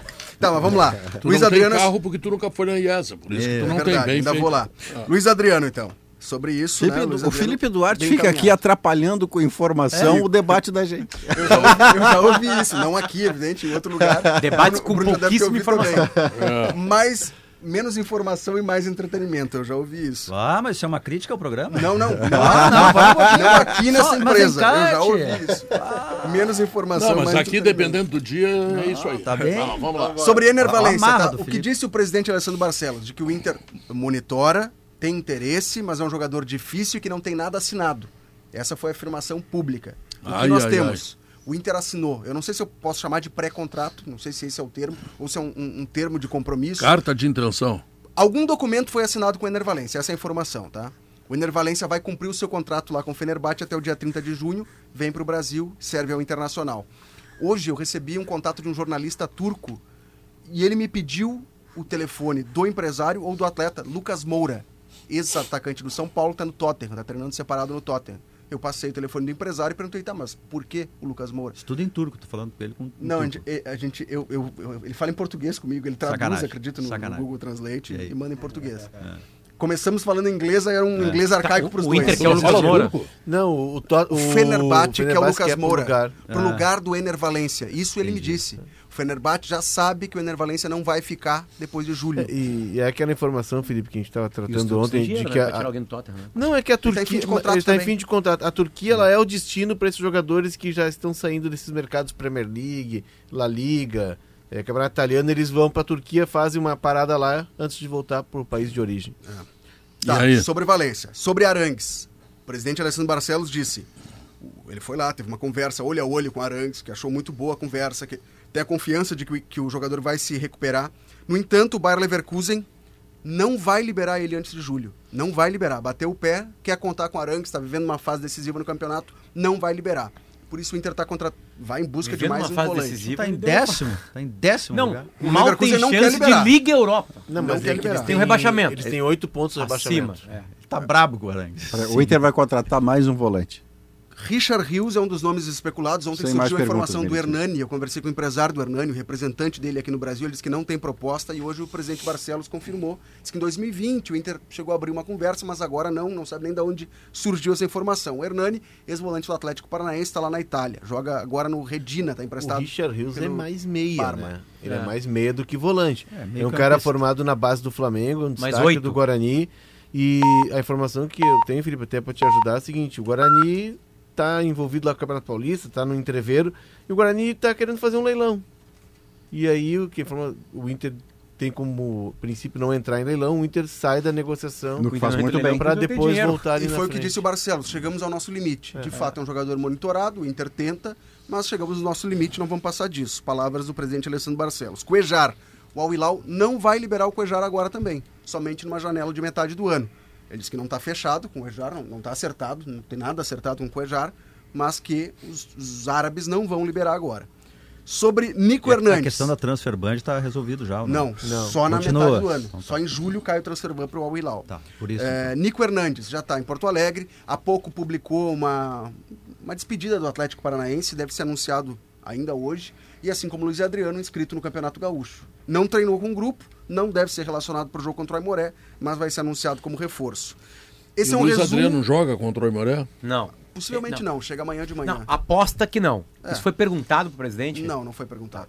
O Di Maria foi perguntado Até, coisa? até porque eu acho que não. Não, de Maria não foi Nada perguntado. pra perguntar. Nem o Messi. Não, eu acho que o, o presidente também não saberia responder, porque daí cabe ao, ao Mano Mano. Menezes, né? Se ele vai Sim. ser relacionado ou Ah, não. sim, óbvio. Claro. Sobre treino, teve treino hoje de manhã, tá? Informações do treino.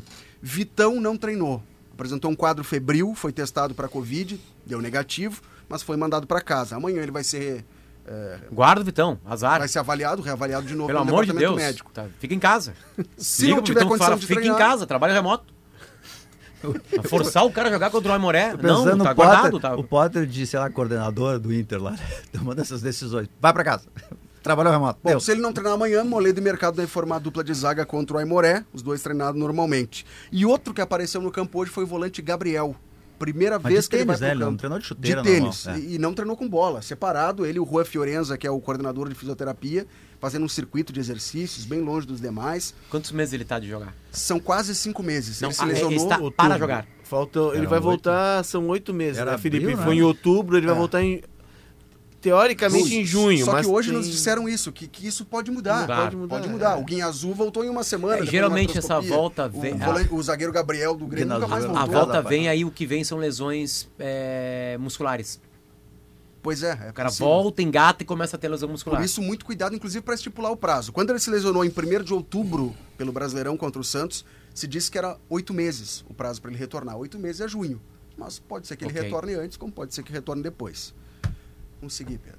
Oh, finalmente. Aí, Pareceu Beijo uma crítica ao Não, programa. Esse eu, Felipe foi- tá bem. eu- Esse é Não, um programa pareceu, não. democrático. É uma crítica. Esse é um programa democrático. É uma crítica pra ti, principalmente. Eu sei, não tem problema. informação aqui, tu fica. Me pareceu mais eu, ao mais ninguém. comandante. Mais é. ninguém. Pareceu uma crítica ao comandante que não conseguiu assegurar a fala do repórter. Não, eu eu coisa senti- Eu percebi o olhar de aflição do Pedro. Já, já que os repórteres bateram na gente, eu tenho uma reclamação dos repórteres, principalmente o primeiro repórter a falar aqui. Ele fala e vai embora. É, E aí Quer o que cara que vai falar depois fica assistindo ele falar antes.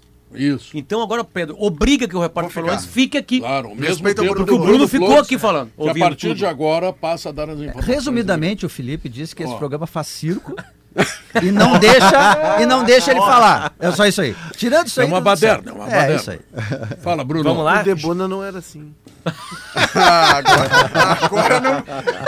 Eu não respondo mais. por Foi boa, foi boa, tu gostou. Ah, espetacular. É, Eu temo pelo intervalo agora. O comentário, vamos lá. Não vamos. Não, eu tenho pela volta. Eu acho que foi o Pedro lá que criou um, um WhatsApp com a foto do Léo pra pegar dinheiro dos caras. É, Vamos lá, jogo amanhã Conta aí, contra o Bruno. Novo Hamburgo. Dá pra dizer que tem pelo menos duas dúvidas no time, em dois setores. Na lateral direita, e aí eu eh, dá pra gente colocar alguns elementos assim eh, pra decisão que o Renato tem de tomar de quem será o lateral titular contra o Novo Hamburgo. Porque depois tem sequência do jogo contra o Campinense pela Copa do Brasil, tem clássico Grenal, vai ter Copa do Brasil de novo se o Grêmio se classificar, claro. É, mas assim, vai entrar uma sequência bem forte. E esse, em tese, é o último jogo para uma ou outra observação que o Renato ainda faça na equipe. No caso da lateral direita, o João Pedro, ele joga contra o São Luís, só que ele veio de um tempo de muita. eh, de Julho do um tempo passado, significativo de, de parada, de inatividade. Tanto é que ele só joga contra o São Luís. Ele demorou um tempo até estar à disposição. E aí, eh, eu até falava isso com o Felipe Gama em Esportes ao meio-dia. Coloca o jogador que vem de uma sequência de inatividade, jogou um jogo, pra jogar já contra o Novo Hamburgo amanhã, ou prioriza o fato de que esse jogador precisa de uma sequência para administrar alguns minutos contra o Novo Hamburgo, contra o Campinense, pro Clássico Grenal, por exemplo.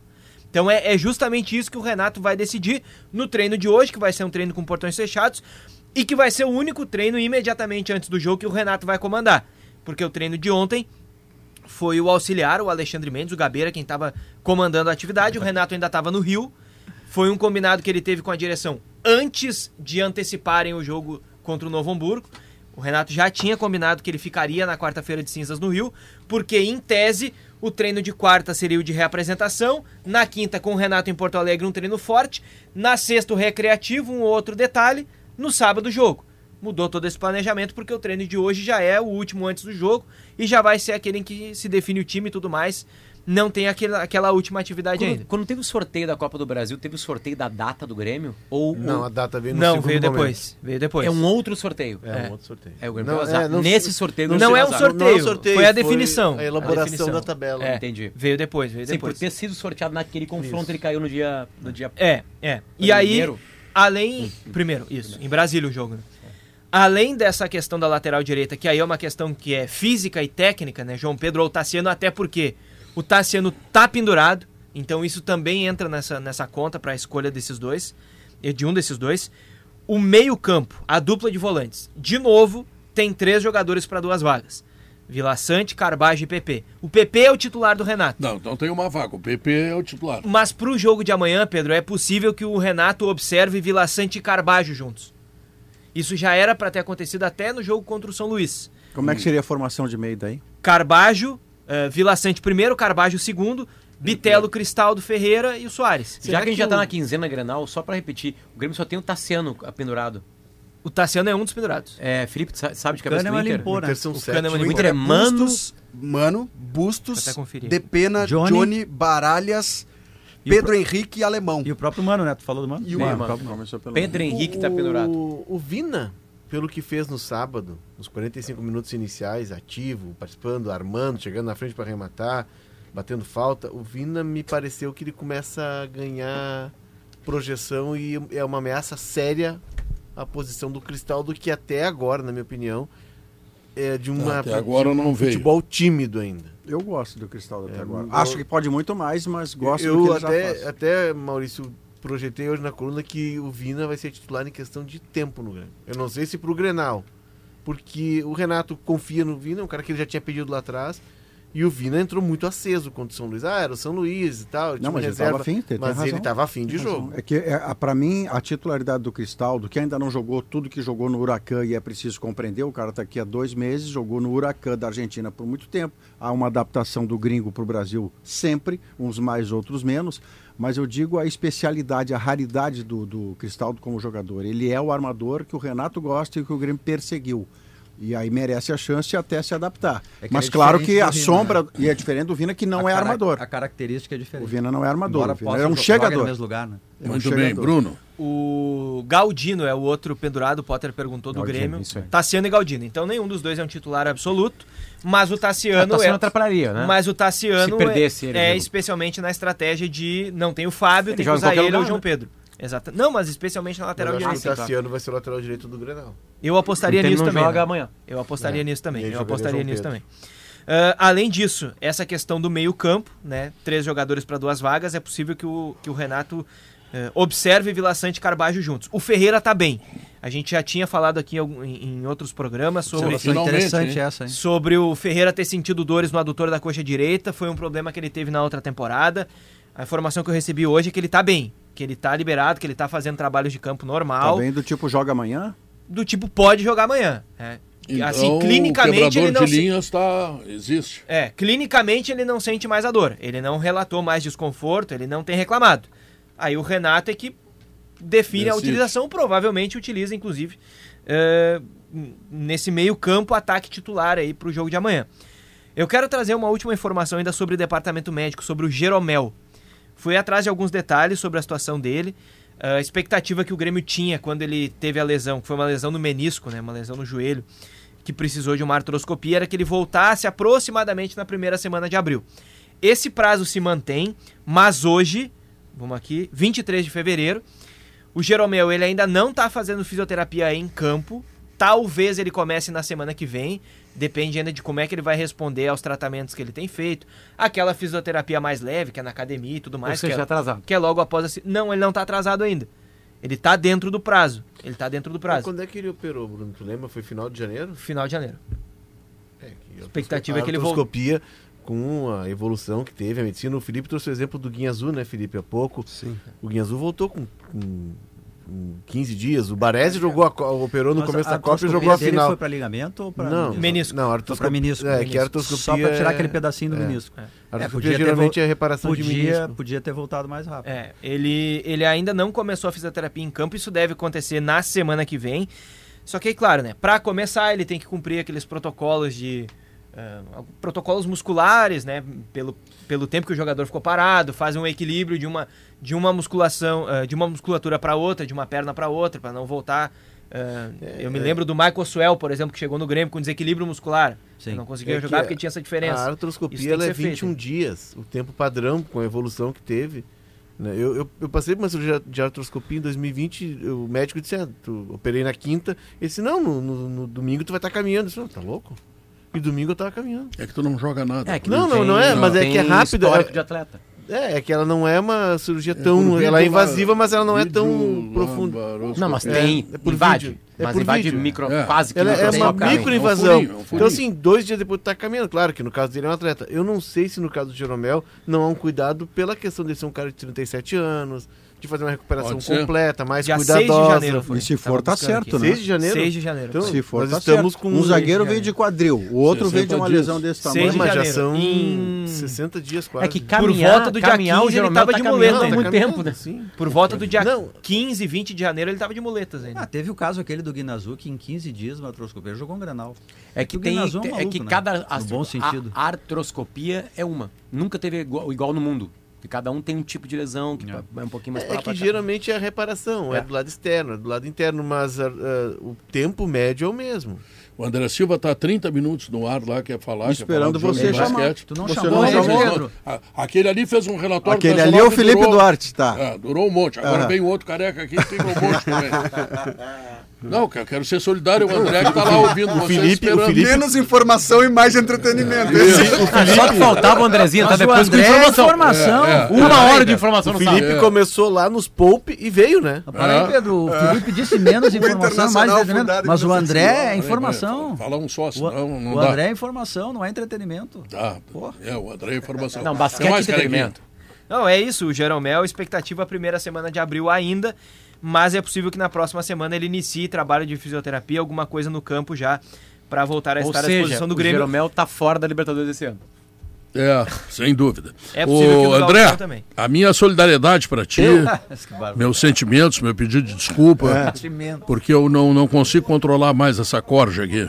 Eu, eu sei, Pedro, eu sei que é complicado. Eu tava na rua, Pedro, pra fazer, pra, pra tu ver como é que é. Eu ia fazer, mostrando o Parque da Outubro, aqui uma parte, enfim. Sim. Eu tava aqui pra, pra, do, do lado de fora do ginásio. Só que é o seguinte, Pedro, eu vou virar ali, ó. Câmerazinha do celular, ó. Começou a chover, fechou, preteou tudo e começou a chover. Andrezinho, tá, aqui, tá, Pedro, tá virada a tua câmera. Revira É, ela. eu vi, eu vi, Potter. É que eu virei na mão agora pra, pra poder mostrar lá do outro lado. Na, o, o, o Potter, Hum. é, Aí, tô aí, aqui com o aí. secretário, com o secretário Everson Belo aqui, ó, vai dar um, um alô para vocês, secretário de esportes aqui, para falar, secretário, sobre os jogos aqui em Santa Cruz do Sul, né? E a importância para a cidade. Tudo bem? Boa tarde, obrigado por receber a gente aí. Boa tarde, estamos muito satisfeitos aqui. A cidade está em festa, os ingressos estão esgotados e a gente está muito feliz eh, com o apoio de vocês da imprensa, principalmente da imprensa da capital, que está levando o nome da nossa cidade, o nome do, do basquete do Brasil e está nos ajudando eh, nessa batalha né, de colocar o basquete de novo eh, entre os melhores do mundo. A gente vai ter 13 mil, dá para dizer assim, somando as duas noites? Eu acredito que sim. Então a gente, com convidados e os ingressos que foram vendidos, a gente espera aí de 12 a 13 mil pessoas, né? Em torno de 6.500 pessoas por jogo, né? E a gente fica feliz em poder receber, né? Mais de 40% desses ingressos são de fora da nossa cidade, de poder receber essas pessoas aqui hoje. A gente vem se preparando há algum tempo e a gente espera então que tudo dê certo e principalmente que a gente possa vencer a partida. A importância né, do basquete para Santa Cruz, especialmente a volta né, de ter um time na, na elite, né, de ter a volta do Corinthians, enfim, por toda a história que a gente conhece. É, Santa Cruz do Sul tem grandes marcas consolidadas, né? O tabaco é uma delas, a Cuca é outra, a Oktoberfest é outra e o basquete está entre essas, vamos dizer, quatro marcas que nos caracterizam, né, enquanto cultura é, para os outros municípios do estado e até para fora, né, do, do estado e do país. Então, unir é, um desses elementos hoje, que é o basquete, é, com uh, o turismo, com o desenvolvimento econômico, com a projeção que a gente está conseguindo dar para a cidade, é motivo de muito orgulho para nós é, da administração pública. Né? Então, o nome da nossa prefeita Helena, a gente é, fica bastante contente de poder contemplar então esses elementos da nossa cultura e hoje através do esporte que é o basquete assim o esporte mais tradicional aqui do nosso município. Obrigado e bom trabalho. Obrigado, obrigado a, a vocês pelo espaço, parabenizo aí é, pela forma com que vocês acolheram também a nossa proposta, né, destacando é, um repórter para ficar aqui com a gente durante todos esses dias e a gente sabe que sem vocês da imprensa o nosso trabalho também não alcançaria o sucesso que é. Muito obrigado, secretário Everson Belo, conversando com a gente. Pedro aqui uh, em frente ao ginásio. O ginásio está aqui de, fu de fundo. O pessoal está tá terminando ainda de organizar tudo que tem que organizar por aqui. E a chuva persiste do lado de fora ali. Uh, jogo sete e meia da noite. Né, contra a seleção de Porto Rico, os ingressos praticamente todos vendidos, os para hoje os 6.500, porque para domingo já não tem mais nada, né? Para esta partida uh, da seleção brasileira, que será a segunda contra os Estados Unidos. Lembrando que se o Brasil ganhar hoje, o Brasil está classificado, o Brasil está na, na, uh, na Copa do Mundo que vai ser realizada no segundo semestre. Pedro, deixa eu só fazer mais um registro. Sim. Essa aqui é para os invejosos, tipo Leonardo Oliveira, tá? Isso. Vou me aproximar aqui. Diz o teu nome e diz o que que tu fez lá no Avenida, por gentileza. Luiz Augusto Cop, eu tive a grande oportunidade de ver um dos espetáculos maravilhosos do show do Pedro Ernesto na década de 90 na escolha da RIM do Esporte Clube Avenida. Grande abraço, meu querido Só, um grande Viu? fã de vocês todos aí. Parabéns, Pedro. Viu, Pedro? bando de palhaço? Parabéns, Pedro. Eu acho os Ah, teus fãs que em todos os lugares, Pedro, não tem jeito. Não, isso aqui é um programa feito por um monte de palhaço, André, que fica menosprezando a arte e o trabalho É. artístico daqueles que podem fazer, que é o meu caso. A primeira coisa que ele me disse quando me viu aqui, eu vi o show do Pedro Ernesto na década de 90. E estou vivo. É. Ao vivo. E estou vivo. A Palhaço. frase omissa é: me tratei e hoje tô bem. Ah, outro bobalhão. tu é. Pedro, só tem Viu, André, como é que é inveja? aí. Viu como é que é? Os medíocres Só eu te desse elogio, programa. Pedrão. Só, eu tu. te elogio. Eu gosto de ti É. cantando, já Não, falei eu, isso. e eu sou teu admirador por tudo aquilo que tu faz como Ah, repórter. então é o seguinte: no Jardim É. Leopoldina com o Liquinho, 500 pila matou a questão, é só morar junto. Por Com o Liquinho 500 pila com incluído já. liquinho? Liquinho. Com o Liquinho incluído já. Liquinho. Tá bom? Liquinho, tu é velho, hein, Ah, Maurício? tá bom. bom, ganhando o Brasil tá no Campeonato Mundial, é isso, né? Ganhando, ganhando, o Brasil tá no Campeonato Mundial. Ganhando de Porto Rico hoje, sete e meia da noite, tá, mas é jogo duro, viu? No primeiro. prim- na- no jogo da ida, né, no primeiro turno lá em Porto Rico, eles ganharam 74 a 72, viraram o jogo no final. Né, e o jogo é muito duro, muito complicado para a seleção brasileira. Mas, né, jogando em casa, quem sabe. Essa chuva que tá aqui fora não tem problema, porque não chove para dentro do ginásio, né? Então não tem É. problema nenhum. Moderno ginásio Arno Frantes, aliás, poliesportivo, belíssimo, que foi um dos, eu diria, legado do time do antigo do, do, do, do, do Pit Corinthians, porque depois foi construído o ginásio exatamente para abrigar né, o que a cidade né, merecia com a equipe de basquete, que felizmente está de volta aí. Tá legal. Obrigado, André. Um abraço, bom trabalho aí. Outro. Nosso Obrigado. colega Guilherme Mazui, que trabalha no G1 de Brasília, Sim. com política, né? Política pesada, lançou um livro chamado Sete Mil Dias, que são os dias que Santa Cruz não teve basquete. Ele conta como essa. Como isso abalou, claro, né, a cidade, enfim, ele entra em discussões bem interessantes, assim, com uma pesquisa muito legal. E ele lançou o livro, é só procurá-lo nas redes sociais. Guilherme Mazui, com, com Z, que, que, que, ele, que ele vai passar o livro para Troca o Jardim Leopoldina pelo bairro Nonoai, onde eu moro, que eu quero vocês de vizinho. Tu e o André. Ah, mas eu vou para lá também, então. Claro, vamos todo mundo para lá. Intervalo comercial, nós voltamos em seguida. Apesar de tudo, este é o Sala de Redação. Apesar de vocês. Isso. São 2 horas e 38 minutos. Na Frigelar tem a solução para você ficar numa boa nesse verão, na sua casa ou no seu negócio. Lá você encontra todas as soluções de ar-condicionado e peças e equipamentos de refrigeração, desde cervejeiras, freezer, frigobares, adegas, até câmaras frigoríficas. Passe na loja da Avenida Pernambuco 2285 ou acesse agora o site frigelar.com.br e aproveite o desconto especial de verão na sua primeira compra na Frigelar. Use o, o cupom Bem-vindo, tudo junto e entre no nosso clima. Consulte as condições de utilização do site Frigelar, o seu centro completo de refrigeração, ar-condicionado e eletro. Bom, vamos adiante com o programa.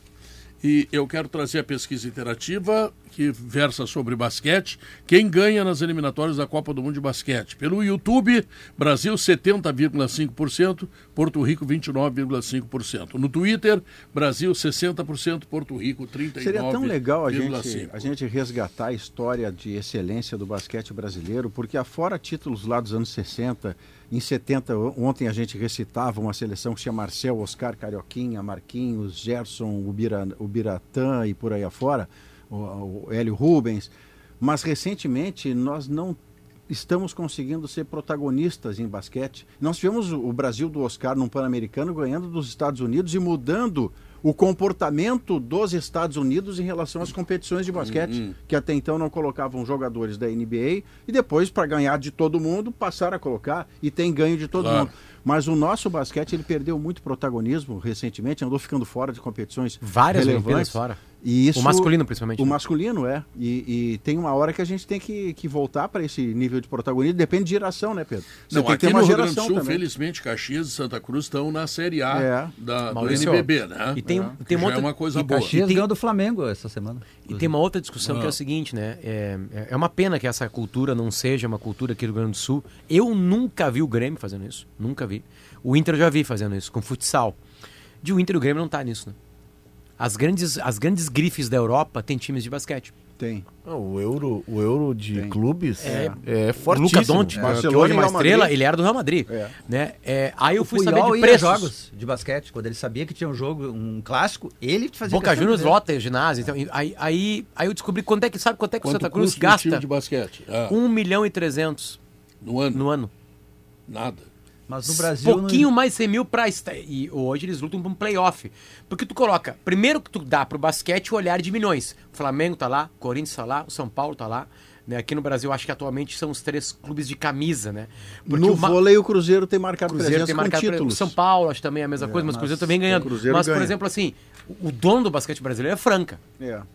E Franca gasta 13 milhões. E há bastante tempo, né? Há bastante tempo. enfim. tempo. Tanto é que tem 24, né, nessa temporada, 24 jogos, 24 vitórias. Mas o Inter e o Grêmio nunca tiveram esse carinho. E- Isso é uma jogada de marketing genial, porque tu pega outros públicos e a carinha, além de dar mais um tipo de emoção pro torcedor, que vai ser nichado, óbvio, né? E, e é estranho. É- é- na boa, é, é, é por mês o preço para ser competitivo, para ir para playoff, o preço de um lateral esquerdo, terceiro reserva. É, Fluminense ruim, time de vôlei. ruim. Não, mas imagina o seguinte, eh, nós tivemos eh, futebol de salão de Grêmio Internacional. Qualquer jogo do Grêmio ou do Inter, não vou nem falar em Granal, ali no ginásio do Rosário, lotava. Eu não ia peguei essa época. Lotava. Eu Citadino. Rosário. Eu ia muito Grenal de Não, Citadino. sim, eu- Teresópolis com o Cocão, com o Eugênio Portilho, com o Grampé. Era o Paulette. Grêmio do Barata, o É. Grêmio do goleiro Barata, que foi meu professor de educação Isso. física, e o Inter do, Eugênio. Portilho. É. Dá dois. Outra coisa, não dá, não precisa tirar do futebol. Faz uma estrutura com tamanhos das duas marcas e traz outros tipos de patrocinadores para isso. Claro. Porque tu tá patrocinando Inter e Grêmio. Cruzeiro, claro, num no- nicho diferente, claro, mas é Inter e Grêmio. No vôlei, o Cruzeiro tem um parceiro de empresa que eu não lembro agora qual era a Sada, empresa. Sada, Sada. Sada Era isso? Cruzeiro, é. Pois é. Mas é, o, proposta é, do- do inclusive é o é time que o Cruzeiro hoje, a associação administra. Porque o futebol tá com o Ronaldo, né? O Ronaldo Pois é. O futebol.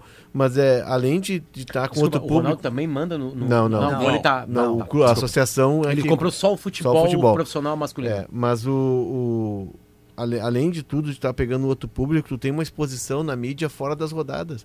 Porque geralmente os jogos da NBB e da Liga Futsal, Pedro citou o futsal, eles não são no dia do futebol. Até para não competir. Claro. São outros Na horários. grade da Tu programação tem de uma TV tem que ser um horário maior. Tu alternativo. liga ali no Sport TV, né? tu vê Não, a camisa tu- do Fluminense com o time de vôlei, o Flamengo com o time, sabe? Tu imagina o seguinte, o ingresso lá em Santa Cruz, o meu neto comprou lá para ver o jogo, é 80 reais. Bom, com 80 reais tu bota Grêmio Internacional, tá? É mais barato que um jogo de gauchão no interior aí. Sim, não, e O tu, jogo em Juíra é com, com as 250. grifes de Grêmio Inter, quer basquete, quer futebol de salão, tu lota o ginásio. E a renda é uma receita. E aí tu consegue patrocinadores. O maior salário lá no, no Corinthians, que eu fiquei sabendo, é 18 mil reais. Aí tu pensa, não, mas, pô, vocês estão falando isso exatamente na semana que o Corinthians está fazendo isso. No... Sim, porque se o Inter e o Grêmio entram, eles botam em outro patamar a Explode, competição. explode. Claro. Tu começa a ter um estadual forte É. antes de qualquer outra coisa. Não, né? e tu tem uma coisa que se chama, é agora em gestão que eu aprendi, que é dinheiro novo.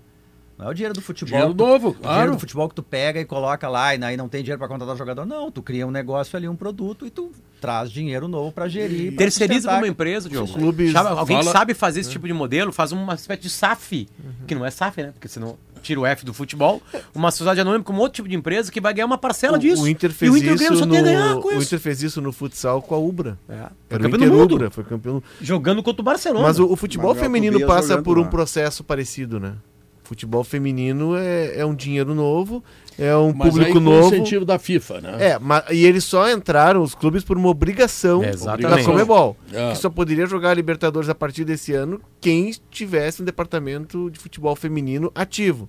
E os clubes relutaram até que, por obrigação, entraram e estão descobrindo um mercado novo.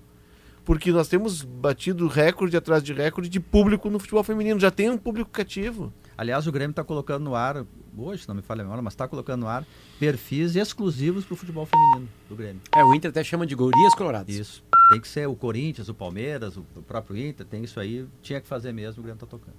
Mas enfim, vamos ao intervalo comercial, voltamos em seguida, tá bom? São 2 horas e 49 minutos. Josimar Farina, por favor.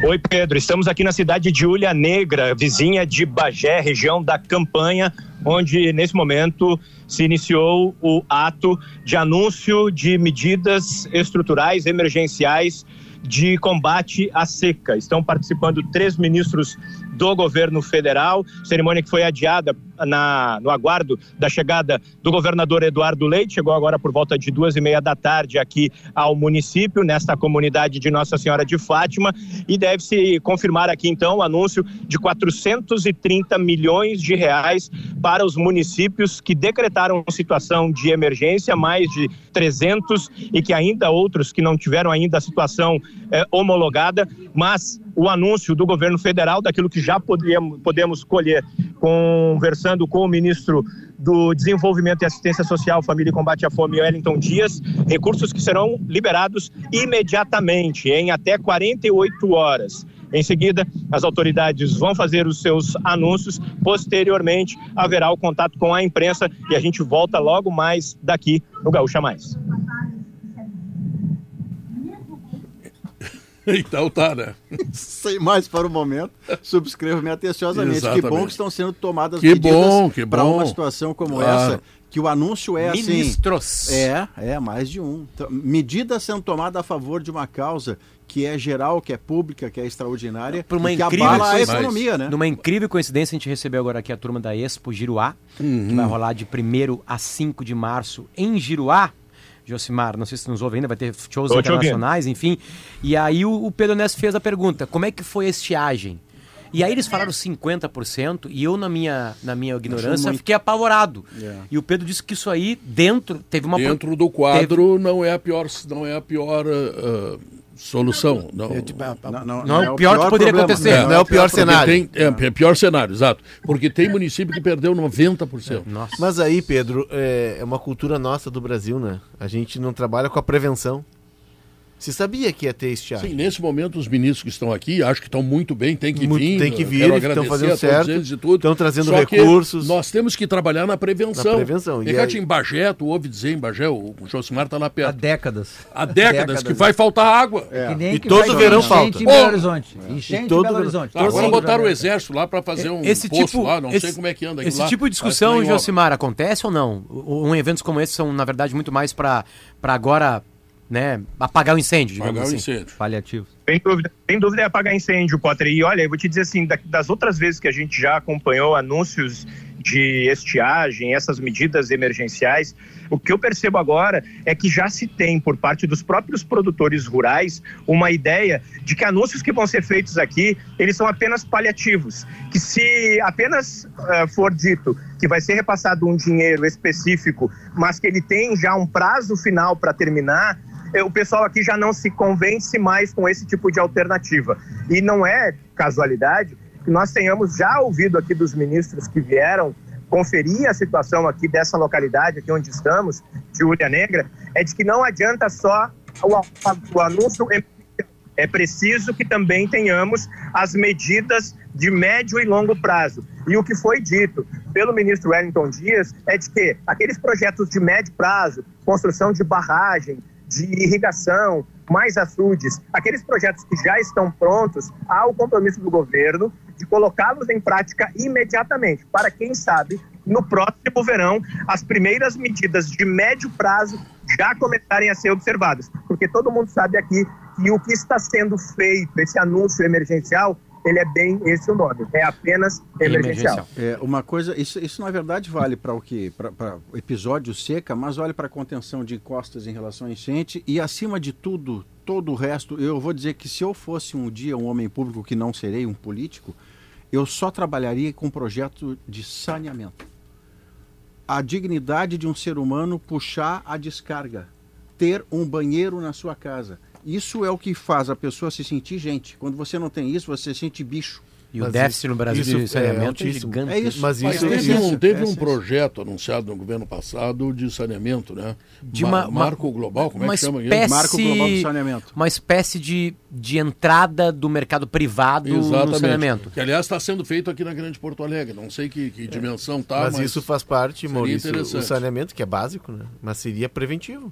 Sim, Porque teve claro, doença, claro, previne saúde, saúde, claro, uma claro. É série de, de, outras É questões. saúde. Mas nessa questão do- da, da estiagem, o que me surpreende é que ano após ano se tem estiagem no verão no Rio Grande do Sul, se tem perdas. A gente, e outra, com a previsão do tempo tão avançada, a gente sabia que esse seria um verão de pouca chuva. E sabia com dois, três anos de antecedência. Então a gente não trabalha na prevenção, a gente não se antecipa. Não. É cultural do brasileiro. Aí quando dá o desastre, corre todo mundo. Belo aí socorre, Horizonte, mas enfim. todo ano Isso é tem como- deslizamento e enchente, já É, viu? Belo é. Horizonte esse período todo, sempre. E como sempre. as encostas, né? Que tu, tu constrói uma cidade à beira do morro, daqui a pouco desaba aquele negócio lá e mata um monte eu, de gente. eu li uma eu li uma um fio né uma, uma thread no, no Twitter muito interessante de um cara que é especialista que é também um problema social porque tu chega numa Sim. cidade as pessoas que vão morar na encosta são as pessoas menos favorecidas Claro. é a mão de obra que trabalha para para aquela área mais nobre para a classe mais favorecida É. Então, Geograficamente fica mais próximo fica mais da próximo. cidade, né? E ele pega a questão, principalmente daquela região de São Paulo, onde tem o mar e a montanha. Quem tem mais recursos mora de frente para o mar. E as pessoas que trabalham para as pessoas de frente para o mar, elas acabam indo, sendo empurradas para as encostas. É. Então, sempre que se é atinge, mais se atinge as classes menos favorecidas. Não, mas- É um problema é, geológico, sim, mas é um problema social Não, é também. fundamentalmente um problema social. O Rio de Janeiro, houve um momento é, que a questão era essa. Puxa, como é que tu vai fazer para tirar as pessoas dos morros se elas não pagam IPTU, não pagam lá e tal?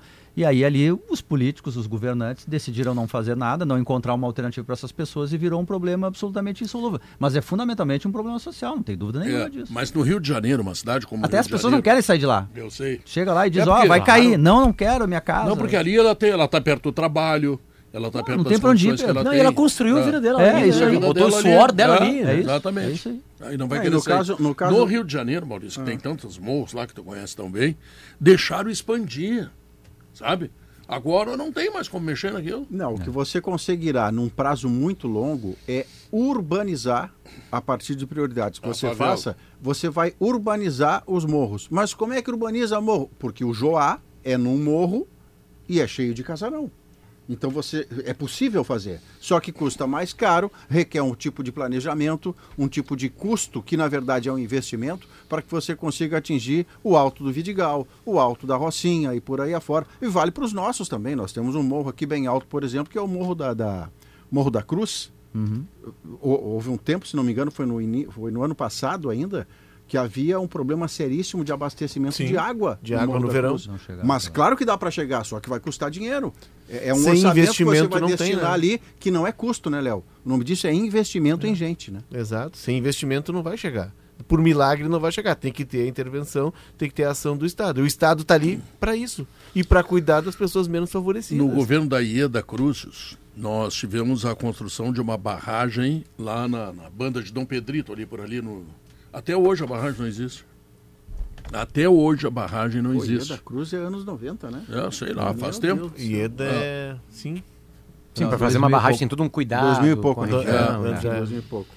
Me lembrei que é 2000 e pouco por causa da casa do que, é o João 2006. alugava. E o, e o- e o- É, e que é o- 2006. o prefeito Melo deu uma declaração, deu, deu uma enchente aí, um lugar da cidade ali pelo Sarandi ali, foi todo inundado, Como as pessoas sempre. perderam tudo.